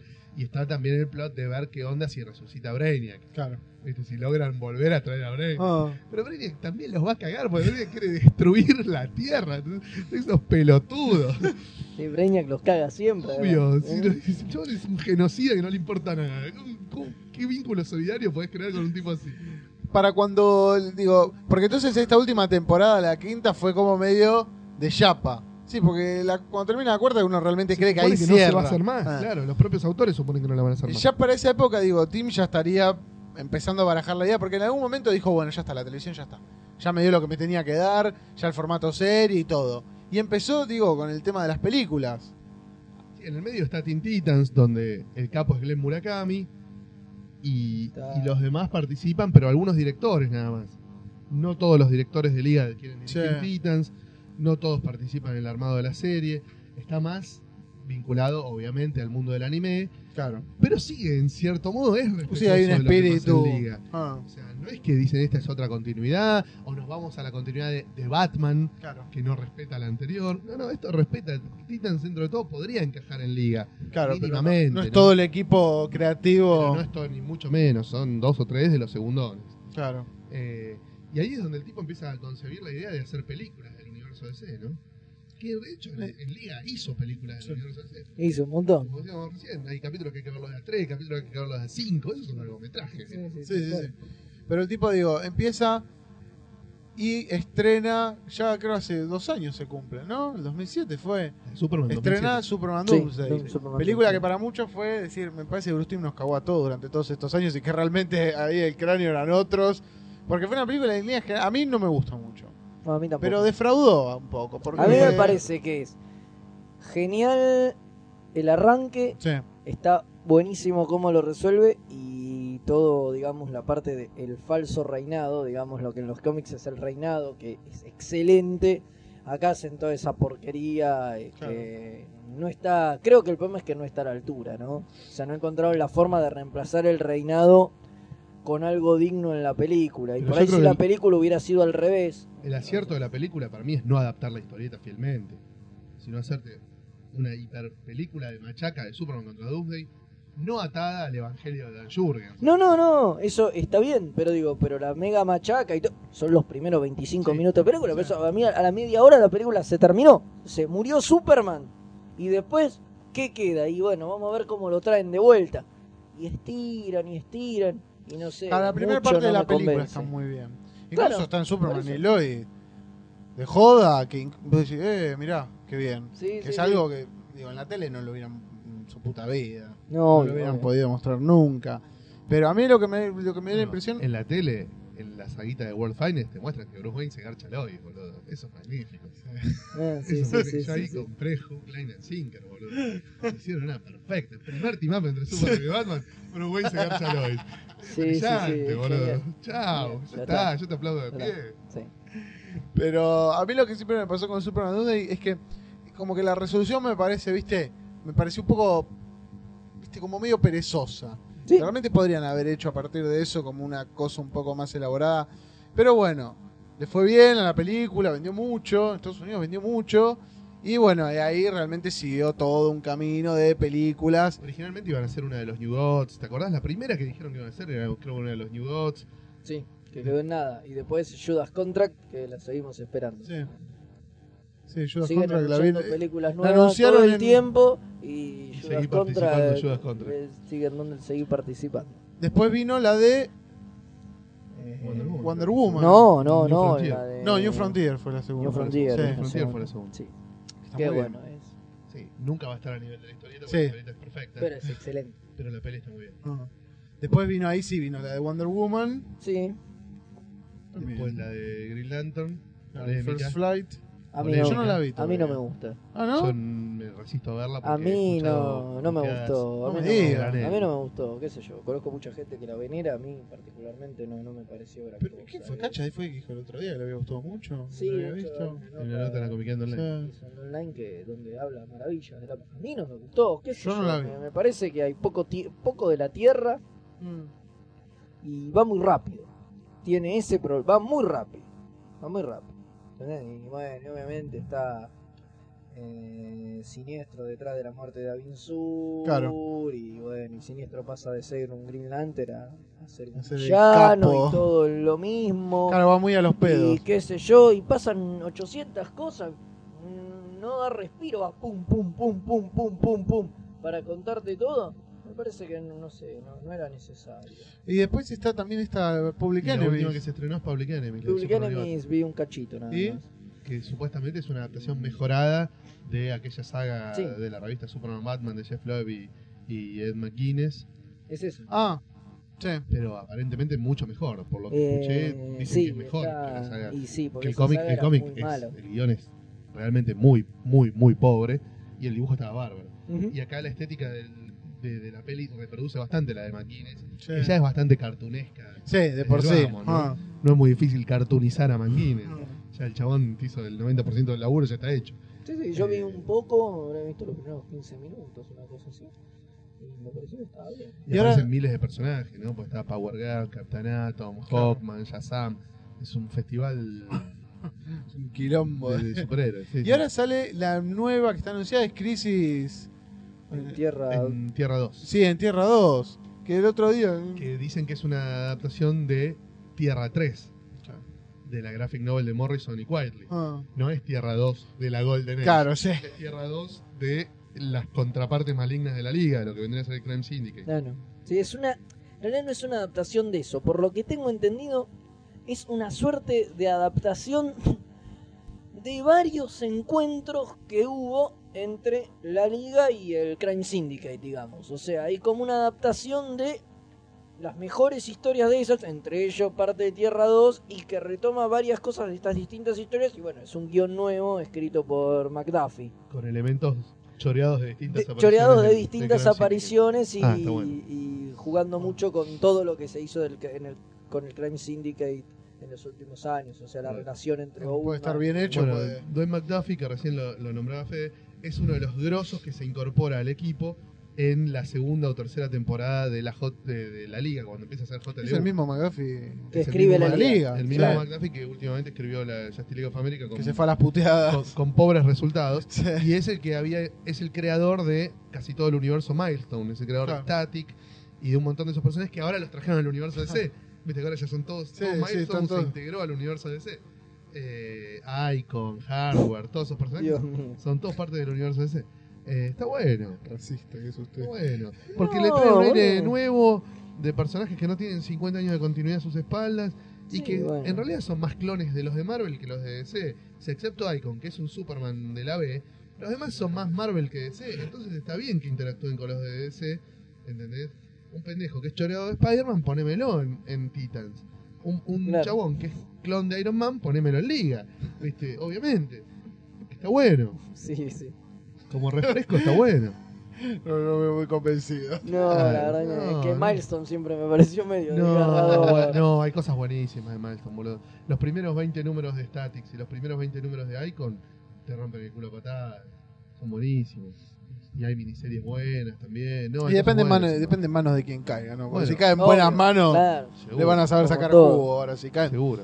Pero bueno, todo. entonces queda. mm, Ahora digo. Lo que tienen las películas, Sí. y esto est- estaría bueno mencionarlo también. Bueno, en realidad no mencionamos la El- tercera película de Batman Animated, que es del 2003, que es El misterio de Batwoman. A mí me gusta mucho. Muy bien esa película, sí, a mí Muy también. Es un muy capítulo bien. triple de la serie. Sí, sí, sí, pero está muy bien. Mucha machaca. Tiene la dinámica de la serie animada de Superman. Claro. Todo explota, Claro, todo se rompe, cosa que tocas vuela a la mierda. ¿Viste? Y, y está muy buena la Sí. peli. o sea, Bueno, pará, y también está la película de Superman que fue con la que abrieron las direct to video. En realidad la primera fue la de Superman, eh, la del coso contra Brainiac. Ah, yo Que Ah, esa la vi. sigue, es la, es la única, creo, película que hay de el animated de Superman. tenés digamos. razón, nunca la vi, boludo. Yo tampoco, pero... Ah, Bueno, estamos no los tres. Eh, pero bueno, pero ahora que ya que estamos, la, la mencionamos, eh, la película esa El regreso de Brainiac, creo que se llama, una cosa así, que es anterior a Superman Doomsday, Claro. si no me me estoy equivocando. Sí, sí, sí, sí, es anterior, es anterior. Es la primera de la tanda de Direct to Video. digamos. Lo que sí, todas estas películas direct to video, en realidad de direct to DVD, Sí, obvio. hay que subrayar que no solo no son parte de la continuidad que veníamos viendo en en Batman, Superman, Liga y Beyond, sino que ni siquiera son parte de la misma continuidad entre sí. Claro. No, obviamente. Cada película funciona de modo absolutamente unitario e independiente de los demás. Se pueden contradecir entre ellas. El Superman de Public Enemies no es el Superman de Liga, no es el Superman de Superman Doomsday, no es el Superman que puede aparecer mañana en la de Liga de, de- de Crime Syndicate y Tierra 2. Obviamente cambian, cambian incluso los actores vocales, cambia cambian los mucho orígenes. de una película a la otra. No, no, no esperen que todo sea. Son como con- o sea, reversiones constantes y, No, que no miran para películas, Son atrás. películas totalmente unitarias Claro. en sí mismas, con personajes que originalmente pertenecían todos a un mismo universo, pero que acá no se toca eso. Claro. O sea, Hal Jordan que está en First Flight no tiene nada que ver con Hal Jordan al que se menciona en la serie de Superman. Nada, es. Ah. Olvidate. Cero. Mientras tanto, digo, en los cómics, que digo, vamos, para mencionarlos que no, salió la colección de Batman. Varias, cuatro Sí. en total. ¿Cuatro colecciones tuvo? Sí. La primera se llama The Batman Adventures, Sí. la segunda The Batman and Robin Adventures, la tercera Gotham Knights, eh, no, Gotham Adventures, perdón, Sí. y la cuarta Batman Adventures. En algunas de estas, Bruce Timm o Paul Dini, el equipo de la animada, tuvo algo que ver o. Sí, en casi todas Claro. hicieron aunque sea una o dos historias, Claro. participaban como guionistas o como dibujantes. Eh, Glenn Murakami también dibujó Sí. varias. Eh, sí, cuando podían mojaban, pero había un equipo básicamente de historietistas, Sí. ¿no? donde tenemos que destacar obviamente a Kelly Puckett como guionista, a Ty Templeton como guionista y dibujante, a Mike Parobeck como dibujante de las primeras épocas, después falleció primera muy época, joven, eh, Rick Burkett, o sea, hay varios autores que se repiten en todas las colecciones y son los que realmente se llevaban al hombro el laburo de hacer la versión en historieta de la continuidad animated. También hubo de Liga y también hubo de Superman. En la de Superman laburó Mark Millar, Scott McCloud, o sea, autores importantes pasaron también por la de Superman. Después estuvo una que se llama DC, DC Adventures, claro. que trataba de plasmar una No, cosa más- Adventures in the DCU Adventures in the DC Universe, que trataba de presentarte más personajes previo a que saliera la Liga Animated. Claro, y era en el universo animated eh, con elenco de personajes rotativos. aparecían El Marciano, Booster Gold, Blue Beetle. Claro, ampliaban un Eh, poco el abanico de. Cuestión. Eh, Exacto, con la estética de la serie, pero con personajes que en la serie todavía no habían aparecido en ninguna de las series. Sí, es que yo creo que por eso yo creo que todos disfrutamos tanto la liga, porque al ver Superman y Batman queríamos ver seguir viendo todos los personajes de DC metidos en ese mundo, digo, porque realmente uno dice, ¿y cómo harían a, a Question? ¿Cómo lo hace? ¿Y cómo harías a fulano? ¿Y cómo haces a Mengano? Por eso la liga yo creo que vino Nunca como nos preguntamos cómo harían a Shining Knight, pero igual lo hicieron. Claro. no éramos muchos los que queríamos ver a Vigilante, pero igual lo hicieron. Pero no hicieron capítulo eso. de Jonah Hex. El capítulo con los Oh, Seven Soldiers of Victory es Una buenísimo. chapa, Es Dios buenísimo. mío. una chapa. No, pero bueno. Eh, y bueno, y siguió viendo hasta muy terminada la serie de Batman, siguió viendo serie eh, historieta basada en la Sí. Batman Animated. Y hasta ya bastante terminada la JLU siguió viendo revista de historietas basada en la Pues- Liga Animated. Mirá vos. En las que también hubo algunos dibujantes bastante Sí, hasta hace no buenos. mucho había. ¿no? Estuvo Darío Brizuela dibujando en JLU. Hasta hace no mucho. Después, bueno, la revolución por Super Friends. una versión es esa, infantil, claro. ¿no? Bueno, muy bien, entonces. Eh, esto sería entonces todo el bloque dedicado a Bruce Timm. No sé si quedó, no sé si quedó algo en el tintero. Y por ahí Y va nos quedó por ahí ¿Alguna hablar cosita? un poquito de, no sé, de la serie Los Titans, quizá, o, Ah, o después de, de la de la Legión, que, que está no mínima- mucho. Pero est- están mínimamente emparentadas, digamos. O sea, es el último bastión que queda de eso, digamos. Que ya lo maneja ya ahora hoy por hoy eh, es Glenn Murakami. Pero bueno, pero digamos que se desprende un poco de lo mismo. O sea, no, no se parece a, a lo Claro, que está ya- hoy dando vueltas, digamos. No, no tiene que ver. Está más asociado al universo ese que, que al actual, digamos. que a Brave de Ball o a The Batman, si querés. O sea, pero bueno. De Batman está totalmente descolgado. no nada. Y no, en un momento decía que iban a hacer la de Superman, incluso se llegaron a ver diseños de ¿Ah, sí? Matsuda y todo, pero no, no llegó a nada. no, Después yo vi- Matsuda se fue a hacer hacer Spider-Man Le pusieron la guita para se fuera a hacer Spider-Man. y quedó en nada todo eso, y bueno, y era con Brevan de Ball, calculo que de Batman. de gol está bien. Brevan de Ball está bien, yo, Es, me- medio, es más rara que la mierda. Ah. ¿no? es rara, a mí me gusta. Tiene capítulos muy bizarros. O sea, no, no sé, viste, si vos estás buscando lo de Team No te vas a Sí, no, no. te va a cebar, es otra cosa que no se parece en nada, pero está muy bien. Pero Claro. es que parte de la chapa de Batman es esa, es resistir constantes reversiones que no tienen nada que ver una con la otra. ¿entendés? por ahí vos podés ser fan del Batman de Neil Adams y no fan del Batman de Dick Sprang. O podés ser fan del Batman de Carmine Bueno. Infantino y no del de Mazzucchelli. Claro, y todos son Batman. Y son todos Batman, ¿viste? Y por ahí te cagás en el de Grant y Bray Fogel, pero sos fan del Batman de, ¿viste? Un día va a aparecer un fumado que va a ser fan del Batman de eh, Lieberman y Barrio Nuevo, ¿viste? Que publicaban acá en Sticker Design, que era una inmundicia que no se podía leer. Eh, hay fans de Batman para todos los gustos, ¿viste? Y bueno, así como hay fans de Batman de Adam West, que vos decís, ¿cómo puedes ser fan del Batman de Adam West? Claro. o de tal cosa. Bueno, ahora eh, Brave and the va a generar fans Claro. de eso De ese tipo, de, De ese ese Batman. totalmente raro, bizarro, donde los personajes se cagan de risa, cantan, el Claro. batimóvil se hace un transformer, eh, y, y, viste, y, y hay capítulos de machaca cósmica con Batman machacándose contra entidades conceptuales. de- de- ¿Qué es esto?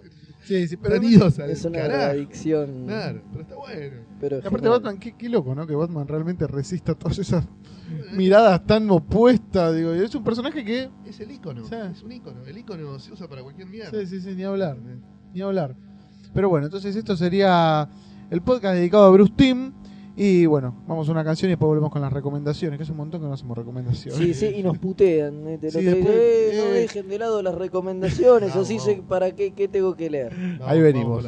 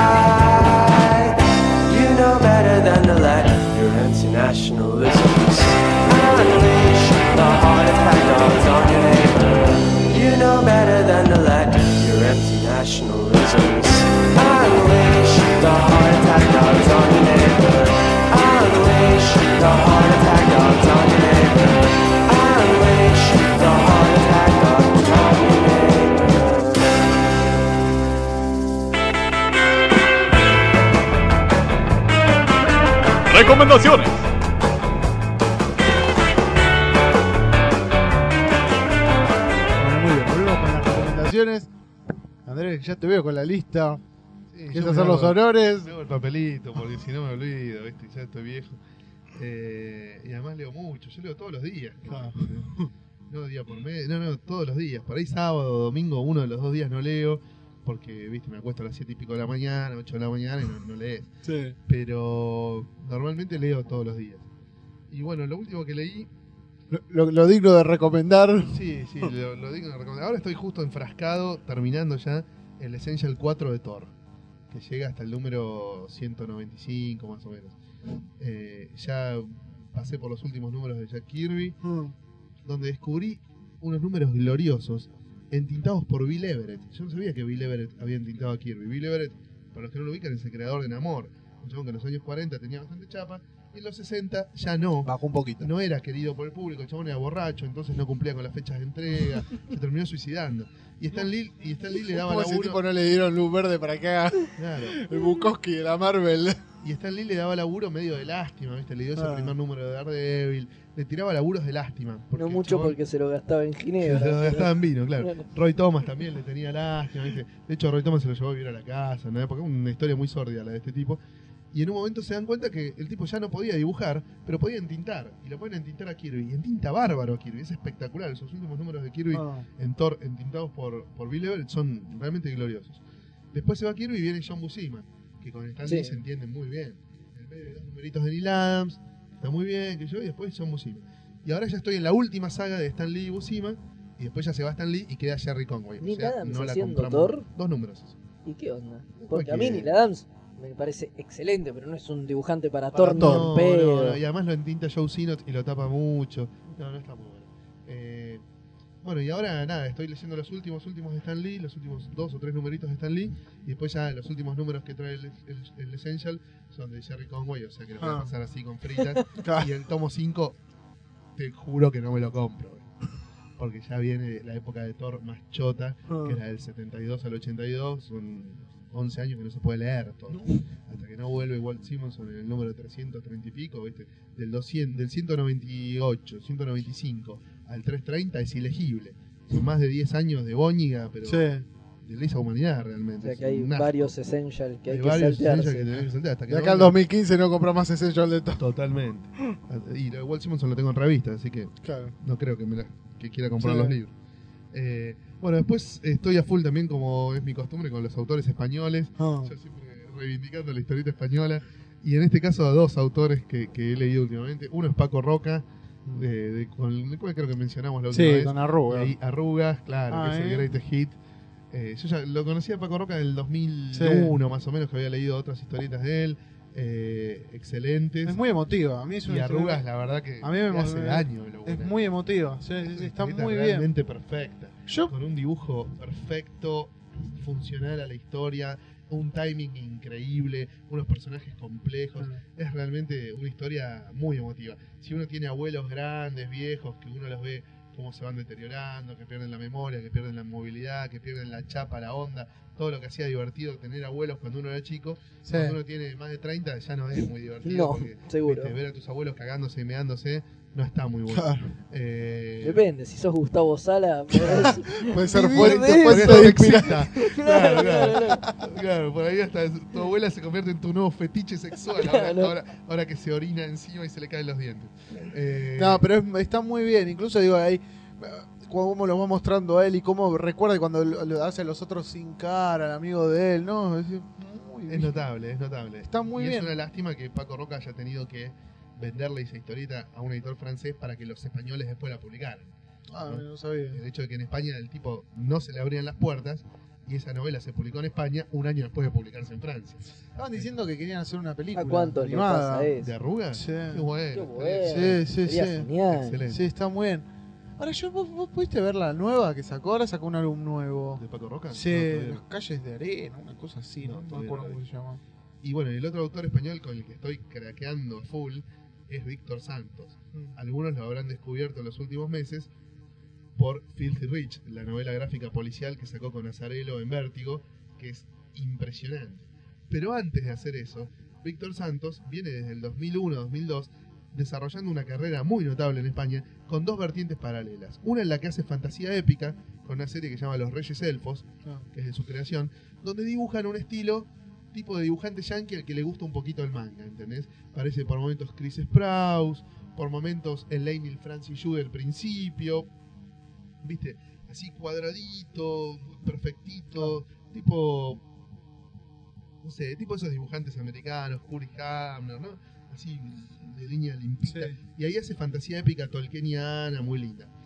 Pero paralelamente tiene su faceta de policial noir jodido con una serie que se llama Pulp Heroes, donde el tipo es una mezcla perfecta entre Darwin Cook y Frank Miller. Y con narrativa de Matt Wagner. encima. No, no, es- se va al carajo. Y ahí hay sangre, voladuras de cabeza, minas en bolas, droga, sórdido hasta el ojete, todos unos perdedores que nos juntan entre todos 5 centavos de esperanza, una cosa espectacular. Y, a- y esos fueron los laburos que vio Brian Nazarello y dijo, quiero a este Quiero pibe este dibujante. para hacer una policial en vértigo. Ah. Y ahí lo, se, lo llevaron. Pero las Pulp Heroes que hizo para España, que creo que son tres, son impresionantes, impresionantes. Así que bueno, Víctor Santos es un nombre para tener Para recomendar. Eh, bueno, después un nombre que seguramente todos, algunos habrá escuchado alguna vez, es el de Osamu Tezuka. Mm. Creo que me suena. Creo Creo sí. que me suena, ¿no? Y tuve la Algo de hizo. leer Bajo el aire, que es un libro que compila 16 historias cortas de Tezuka de principios de los 70, cuando el tipo empieza a coquetear con la historieta para adultos, no basta de las pelotudeces. Parece que en la tapa es como un unicornio. Claro, Ah, está muy bien ese libro. Está muy bien. Es excelente. Está Son muy bien. 16 historias cortas, una más impactante que la otra, con ciencia ficción, misterio, fantasía, hasta western hace. Sí, sí, sí. ¿Qué mangaka hace western? Nadie. Bueno, Tezuka te mete un western. Te- La primera es una de unos nazis genocidas matando minas en un campo de Es concentración. excelente ese libro. Y hay una en la que hay hasta incesto y zoofilia. Se va al carajo. Es genio. Anoto, anoto, anoto. para Sí. Sí, sí, bajo el aire. Y después, ¿qué más? Bueno, argentino, lo último que leí fue Mutantes Bukowski de Marcos Vergara, Federico Bart y Cayo de Lorenzo. Me cagué de risa. Está muy bueno, el sello Locorrabia, muy bien dibujado. Tiene guiños que si sos del palo de la historieta argentina independiente te- lo vas a entender y si no, no. Eh, es muy notable. Y también leí Eden de Kioskerman, que lo editó Sudamericana hace Sí. muy poquito. Eh, es muy raro, es muy raro. El dibujo es muy raro, es tipo un Joan Farr más apurado. ¿Viste? A veces está hasta casi sin terminar, pareciera el dibujo. No tiene por qué gustarte, digamos, es muy raro. Pero las ideas están muy buenas y como el tipo va construyendo un universo y una, y una poética propia, porque es eso, es una poética propia, no es humor ya, es una cosa más elevada que el humor. Y es realmente muy interesante, te va metiendo en ese mundo y querés más, querés más, querés más, y ya al final ni te importa que el dibujo esté hecho así en dos trazos a los pedos. Está, eh, me pareció muy interesante. Hay una historietita de una página, hay en realidad tres tiras de Eden en una de las páginas de fierro de este número, que Claro. cada número, Sí. cada página cambia de autor. Sí. Hay una página de Kioskerman donde pueden ver de qué se trata Eden y si les gusta comprarse el librito que editó Sudamericano. Y lo último que tengo para recomendarles es el showcase de Ambush Bug que sacó DC este año, que es una machaca así de casi 500 páginas en blanco y Yo lo negro. acabo de adquirir. Ah, todo, sí. Lo tengo, está ahí en la pila de las cosas para leer. tiene todo Ambush Bug menos la miniserie que salió a principios de Sí. Todo Bug, desde su primera aparición en un número choto de DC Comics Presents hasta el especial de 1992 que se llama Nothing Special, que es donde Ambush Bug se va de la continuidad de DC, digamos. No se va de la vida, se va de- de- del universo del cómic, se va del cómic. Bueno, volvió este año con una mini, pero todo lo anterior se recopiló en un solo tomo, blanco y negro, donde lo vas a ver a Kate Giffen pegar unos saltos cualitativos brutales de un número al otro. El chabón pasa de ser un dibujante mediocre más que hace superhéroes a ser José Muñoz, porque empieza a fanar a cuatro manos Sí. de José Muñoz, pero además con el humor, ¿viste? El humor cáustico y jodido, corrosivo que tienen tanto él como Todo- Robert Lauren Fleming. Eso te iba a decir. Eh, Ambush Bug, que es todo, fue escrito, o sea, lo manejó Giffen. A veces aparecen otros guionistas o dialoguistas, pero Sí, básicamente pero todo básicamente es Giffen. todo Lo más gracioso es de lo- del 86 para acá. La última miniserie Sí. y el último especial, y el Secret Origin. ¿Por qué? Porque el 86 es la época en la que DC trata de barrer abajo de la alfombra todos esos personajes y conceptos pedorros que había acumulado durante los primeros 50 años, ¿viste? Claro. Pelotudeces tipo Batmite, ¿viste? Eh, Comet, el super caballo, eh, Pipo, el super mono, Sí. ¿viste? Todas esas pelotudeces patéticas que había acumulado DC durante tantos años de verduleo, ¿viste? Eh, en el 86, ¿viste? No, DC ya era una editorial más, más progre, más seria, más apuntada, ¿viste? Más apuntada al lector de Marvel o de Claro. más sofisticada, tenían al amor, ¿viste? Era, Claro. era grosso, DC del 86, ya no hacían esas giladas. Y Giffen en Ambush te dice, loco, no lo barras abajo de la alfombra. Esto vos No lo publicás en tal número de tal revista. Y me lo querías vender como que estaba bueno, ¿viste? Y el detective marciano que tenía al lado una mascotita, que era como un muñequito pelotudito del espacio. No me lo barras abajo de la alfombra porque yo lo conozco y acá está, ¿entendés? Y esto se publicó y esto salió y, y estos villanos chotos peleaban contra Wonder Woman y contra Aquaman y que yo en tal número y tal número. espectacular. ¿entendés? El tipo les refriega en la cara toda la muñeca que se trata de esconder para lavar su imagen de verdulero. Es excelente y es corrosivo desde adentro, ¿entendés? Es lo que realmente jode a una, a una Claro. editorial. Por eso siempre fue tan resistido por los editores a Mushbag. No, porque ese. ¿Qué salió hace, hace poquito? La última miniserie es desde principios de este año. Claro. No, no, no, digo el showcase. Ah, sí, Showcase hace también, nada, debe, sí, debe haber sí, salido en junio, julio. Claro. hace unos meses. Mirá vos. Bueno. Fede. Yo, yo no he leído demasiado últimamente porque estoy en época de acopio. Yo estoy comprando mucho y leyendo Usted poco. se abastece y después. Sí, sí, no, no sé por qué, pero es algo que me suele pasar que cuando más compro menos leo. Después tengo épocas Se entre llama que... síndrome del avechucho. eso. Claro, tal cual. Y después tengo épocas enteras en las que no compro una mierda y leo como, co- como un enajenado.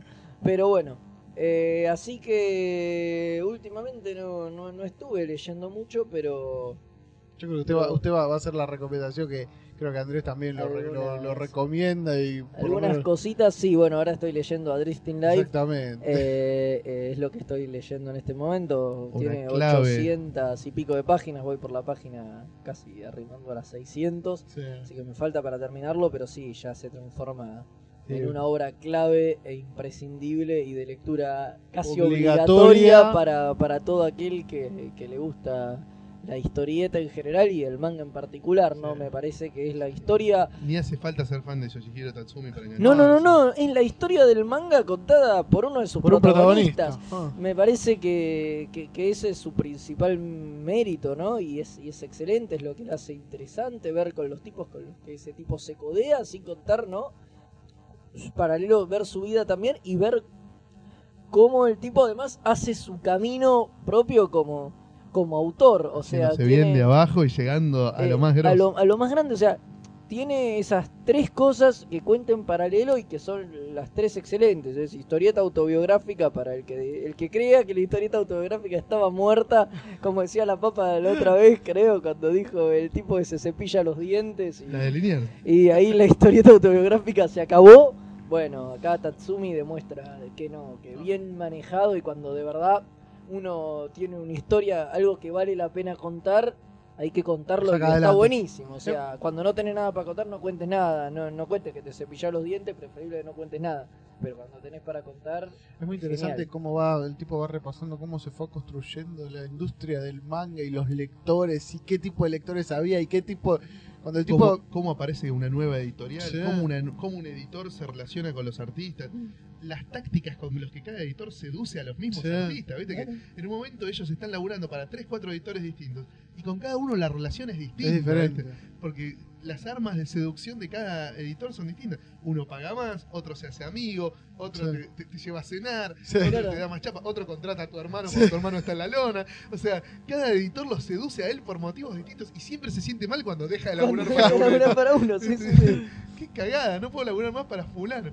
Y fulano por ahí lo recagaba, pero tenía algo que le, llamaba- Claro. le resultaba atractivo, ¿viste? No, es muy bueno. Drifting Life es Ahora, yo, Drifting Life, el tipo cuando la terminó, porque Este año. este año no es una historieta vieja que ahora fue, No, digo, no. como No, no, con no, pelada, no, la hizo no. ahora. El tipo tardó 10 años en hacerla. Y se y publicó en Japón este año. Este, este año. Se Claro, publicó simultáneamente en Japón, Canadá y Francia y un poquito después en España. Mira, claro, en España la, la- la van a sacar en dos En dos tomos, sí. Pero la edición de, que es de Ron Quarterly. Ron ¿no? Quarterly. No es genial. Increíble. Es genial. Además, con lo caro que está el euro, yo creo que la edición española seguro va a ser más cara. Va Sí. a ser incomparable. Ni hablar. Y bueno, además que la edición canadiense la, la, eh, la diseña y la coordina Adrián Tomine, Claro. que es como el hijo no reconocido de Tatsumi. De Tatsumi. De hecho, ahí en YouTube busquen. Ah, está toda la charla que hizo Tatsumi y todo, cuando está, está la conferencia de prensa, cuando fue a Estados Unidos a presentar el libro, todo, y el viejo está hablando. Pues, ¿cuánto tiene? Digamos, 74 años, una cosa así. Es 74, un tipo 75. grande Y ya. del 35 es, porque Claro. lo dice en el libro. Y está por cumplir 75. Así que está Claro. por cumplir 75. Sí, pero bueno, sí, sí, sí, yo creo que los tres Los- recomendamos. Yo, tam- yo también estoy como vos, estoy cuando... Eh, Yo escribí la reseñita para los 100 cómics de la década. Ah. Sale ahora a fin de mes, lo van a tener en, en el sitio. No, Sí. no, es, es increíble. Pieza la clave. verdad que me, me pareció buenísimo. Después, otra cosa que leí fue el tomo 2 de Young Liars, Mm. el segundo TP. ¡Tiroso! Está muy bueno, se pone raro. O Sí, sea, para donde, La página 3 ya se pone raro. para donde iba No, no, no, pero pega un vuelco grosero en torno a lo que venía haciendo, se pone muy raro de verdad, se empieza a entender el por qué el Young Liars no sabes quién miente, quién no, qué es verdad, qué es mentira. Se vuelve realmente una historieta muy compleja de seguir y está genial. O sea, si hasta ese momento venía buena, acá pega un salto terrible. A partir del número 6 se va al carajo y ya nada es lo que parece y Cómic de autor 100%. sí, sí, sí, sí, y mejora a pasos agigantados. Al punto de descolocarte totalmente. Sí, sí, es incluso para leer más de una vez. Después, ya en otro terreno, leí el TP de Superman Last Son, Ah, la saga que escribieron Geoff Jones y, Richard Donner. y Richard Donner, exacto, con, con dibujos de, de Cuba. Y. Y me encantó. Ah, sí. Está muy buena, pero tiene el problema de esa onda retro que está de moda ahora en Superman que me hincha sobremanera las pelotas. O sea, ya no existe más lo de Virne, no existe más. Bueno, ahora se viene, ¿no? Secret Origin, creo que se llama la de la nueva miniserie que está haciendo, que está preparando Geoff Jones, donde va a recontar el origen de, de Sí, Superman. bueno, igual recontar el origen de Superman ya es un vicio. que se han Y, tomado. Bueno, y el chabón se, se agarra mucho de eso, ¿no? Es un Superman distinto, nuevo, que se acerca mucho al de la película de Christopher Reeve. ¿Entendés? Aparece el General Soul, supuestamente por primera vez. Claro. Eh, y qué sé yo. La historia está buenísima, como te digo. El dibujo es de la reputa madre. Salió editado como el culo. Ah, por ¿sí? eso hay que leer los TPs. Y si date una idea, que creo que es 544, 45 y 46. No, eh, de, no 500 no puede ser. 800. 800. O, o 700, sí, 800. Eh, de Action. Después el 851 No falta mucho para el 1000, ¿eh? y el anual 11. O sea, salió horrible. Salió el final, salió como dos años después. Un año y medio después. Una, una cosa que fue publicada de una manera vergonzosa, porque Cooper no llegaba a terminarla. Bueno, en el medio Ah, porquerías. que, Otra bueno, saga. Claro que todo eso en el TP no está por suerte y en el TP lo podés leer perfecto, pero para el que venía coleccionando el ongoing de Superman, fue un palo en el orto. Claro. Y la verdad me gustó mucho. Está, está piola la saga. Me, me enganchó como para querer leer lo que sigue, ¿no? No, Que es New Krypton. claro. ¿no? ¿También a estar Donner ahí? Eh, no, ya no está Donner, incluso Jones está un poquito nada más. Un poquito. Después Pero- entran Greg Ruca y Jim Robinson. Pero digamos que esto continúa un poco lo, lo que se, se retoma recién en New Krypton, todo lo que está en el medio, no voy a decir es relleno, Sí. que no lo es, pero va para otro Va lado. por ahí. Y, y la verdad que está muy piola, vale la pena. Qué sé yo. Después también leí algunas cosas de las que se editan acá, como Bola Triste bueno, sí. y, y Matabicho. Que no me acuerdo si los recomendé la última vez que hicimos recomendaciones, porque los Parece leí que no. hace... No, no porque salieron después de lo que hicimos. Claro. Ah, entonces bueno.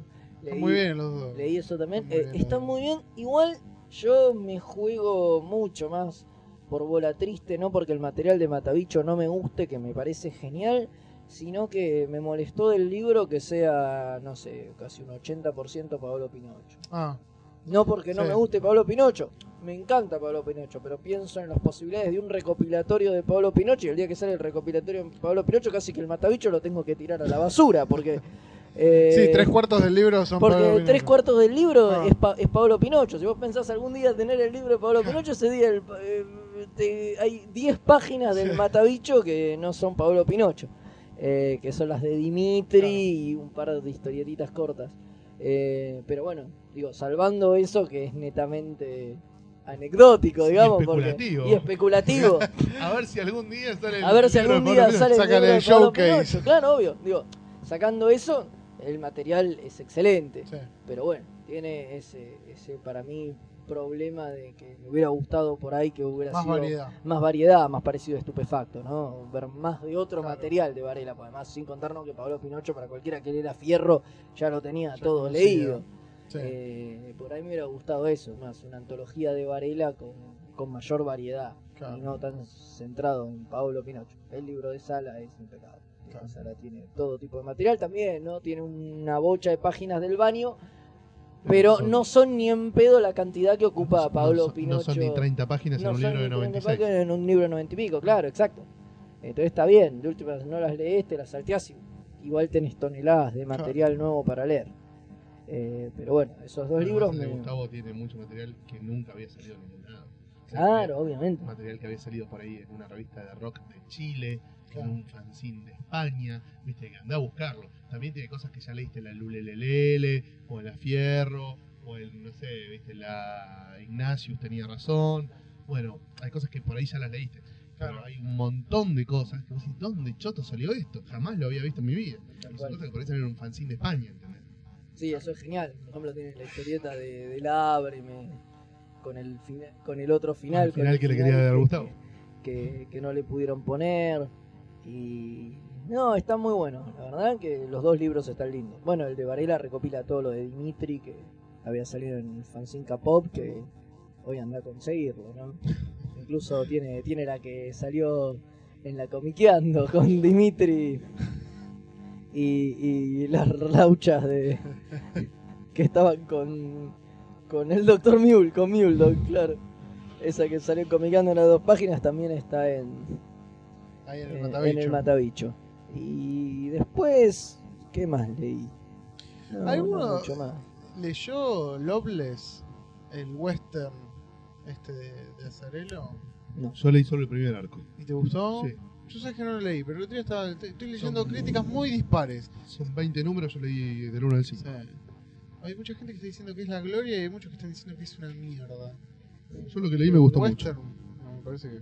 Yo lo- lo- lo- lo- lo- el primer arco, que es lo que leí, me gustó mucho. Yo no, no lo leí, ¿verdad? Después leí Astro Boy también, el primer tomo. Bueno, Bien, Eso. Astro Boy. No Me sorprendió un poco el primer tomo de Astro Boy, ¿eh? me lo imaginaba más pelotudo. No, viste, está bueno. Tiene- No, posta, tiene cosas bastante adultas, Sí. o adultas, bastante jugadas sí, sí. para... y una bajada de línea, viste, a favor de, de- de la paz, del desarme, de la no contaminación. Para la época en que está hecho también. Que para la época que está hecho me pareció muy vanguardista. sí incluso Y, el- para el público al que está apuntando. Claro, ¿no? y en la etapa en la que estaba Tezuka, ¿viste? Que estaba Obvio. con el quilombo de. Me tropiezo y se caga todo de risa, ¿viste? Tal cual, tal cual, cual. Pero yo lo que quería recomendar, bueno, Drifting Life sí. Después dos cositas más. El otro día leí el, el Wait, el de, el de Jason. Me gustó mucho. Mm. Me gustó mucho. ¿Y qué de Jason, perdón? El, el Hey Wait. Es- Ah, Hey, wait. Sí, sí, sí. Eso es lo que me decís. Y me gustó mucho. Jason, para los que no lo ubican, es el autor noruego. El, eh, está en el último 100 cómics de la década con The Left Gang Sí. Bank. ¿Sí? The Left Bank, The Left Bank Gang. Sí. Sí, porque la gangbang es otra cosa, sí. Gang Bank es otra cosa. Eh, es un Me autor, hizo acordar que el otro día. un autor en una impecable. gangbang, ¿cómo? No, pero yo No leí, leí- Después leí. Leí el I Killed Adolf Hitler y también me gustó mucho. Está muy bien. Está muy bien. Ahora Es salió bueno, Low. Jason, gusta. Sí, ahora quería ver el, el tomo este que salió Low Moon, pero no sé qué material trae. Es un tomo que trae como 200 páginas, que digo, para lo que es el- digo, los libros de Jason que traen 48 por ahí. Y mm, después lo que quería recomendar, que ya Lucas lo, lo ha recomendado, creo que cuando vino, es el Chel de Spain Rodríguez que lo editaron acá, que se consigue en todos lados, es 48 Menos pesos. en las comiquerías en todos lados. Sí, y está muy bien. Está muy bien. La verdad que me gustó mucho. ¿Te recomienda? Sí, sí, yo lo recomiendo. Pero Lucas ya lo, lo- el año pasado lo Sí, había, sí, sí. lo había Sí, sí, leído sí. y estaba enloquecido. Pero no, después yo estoy mucho con Drifting Life. Lo estoy leyendo así, hormiguita. Yo, no, yo lo vengo leyendo a pleno, no Sí. sé, me di esta página en los últimos dos días. Es que aparte se disfruta mucho, es un libro que uno disfruta mucho. Sí, leyendo. Sí, no es querés que se increíble. termine. No querés Sí, que se termine. Es increíble, es increíble. Por Sí, suerte sí. es así gordo, ¿no? Por Claro. suerte tenemos la ventaja de tarda en terminarse, porque de verdad no querés que se termine. Sí, incluso yo pensaba, digo, editado en dos, en dos volúmenes. No sé si viste, no, no, como que corta un poquito. Más lindo tener así el ladrillo. Sí, El una bodoque. linda edición. Sí, sí, sí, sí. Vamos al bodoque, vamos al bodoque. Sí, Ah. aguanten los bodoques, yo estoy a favor Del bodo. del bodoque. Bueno, muy bien, bueno, algo que quieran agregar. ¿Alguna, ¿Algún anuncio? No, Eh, por ahora ah, no. bueno, los primeros días de noviembre, alrededor del 10, 15 de noviembre, tenemos el esperadísimo regreso a kioscos y comiquerías de Komiku, Mm, nuestra revista dedicada al manga, anime y cultura oriental, que se relanza el número 5 y se renueva casi por completo el número 6. Sí. eh, y que vamos a matarnos para darle la continuidad bimestral que la hinchada pide. Para, para que cada dos meses tengas una muy, muy, muy, muy grosa revista sobre manga y anime. Eh, estamos trabajando ya en este en lo que falta del número 5, sí. que es una nueva versión del que iba a salir el año pasado y no salió. Y ya empezando a planificar varias cosas para el número 6 que va a ser Devastator. Sí, Eh, va a tener muchos cambios. Igual algún cambio ya se empieza a ver en este número 5. Pasa que este Ya es hay el, nuevos el típico, aportes. Es, es que es el típico número de transición, transición, ¿no?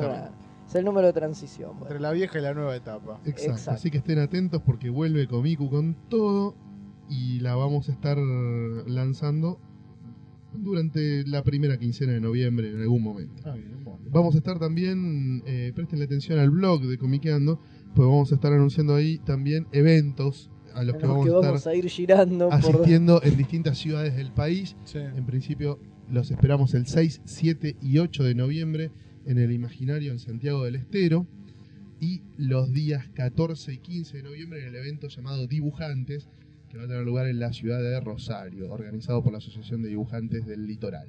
Después En esos dos eventos vamos a estar. Después vamos a estar en Animate. el Animate, muy a nuestro pesar, el Animatate 09. Eh, una vez más rodeados de merchandising trucho, merchandising sin licencia, Y de grandes invitados internacionales. doblajistas mexicanos del Nacional B y, y demás abortos talidómicos a los que nos tienen Ahí, bueno, también, también vamos a estar ahí y después de eso seguramente seguiremos girando. Hay algún evento en diciembre en Vicente López, qué sé yo. eh, que, Pero bueno, por ahí también el- estamos invitados. Bueno, ya por más ahí el- las fechas y iremos, iremos iremos recordando, por ahí lo el próximo podcast ya tenemos Claro, estamos claro, más claro. cerca de esta fecha. Además ¿no? con la Comicu vamos a volver a, a girar a, a todo tipo de eventos y, y allá nos encontrarán con la- con La las bolsas, con las bolsas en el- las Las revistas, revistas abajo en la mochila, levantando sí. los estandartes del buen manga, No. que tan poca gente conoce, lamentablemente. Así que ya llaman. Entonces, creo que la recomendación ahí está Tsumi. Ah, bueno, también vamos con- a decir, ya que estamos antes de irnos, ¿no? que pueden seguir comprando la Power Magazine. Exactamente. Arden Llamas, en Dedicada a Batman. dedicada Así a los que- 70 años de Batman en el cómic. Aprovechen, búsquenla, todavía se consigue y se va a seguir consiguiendo por un rato largo, así que si Sí no la tienen, salgan búsquenla. corriendo a buscarla. Bueno, muy bien. Bueno, entonces este fue el último podcast de Comiqueando por el Bobeto. Y nos encontraremos en unas dos o tres semanas con un nuevo programa. Hasta luego. Suerte.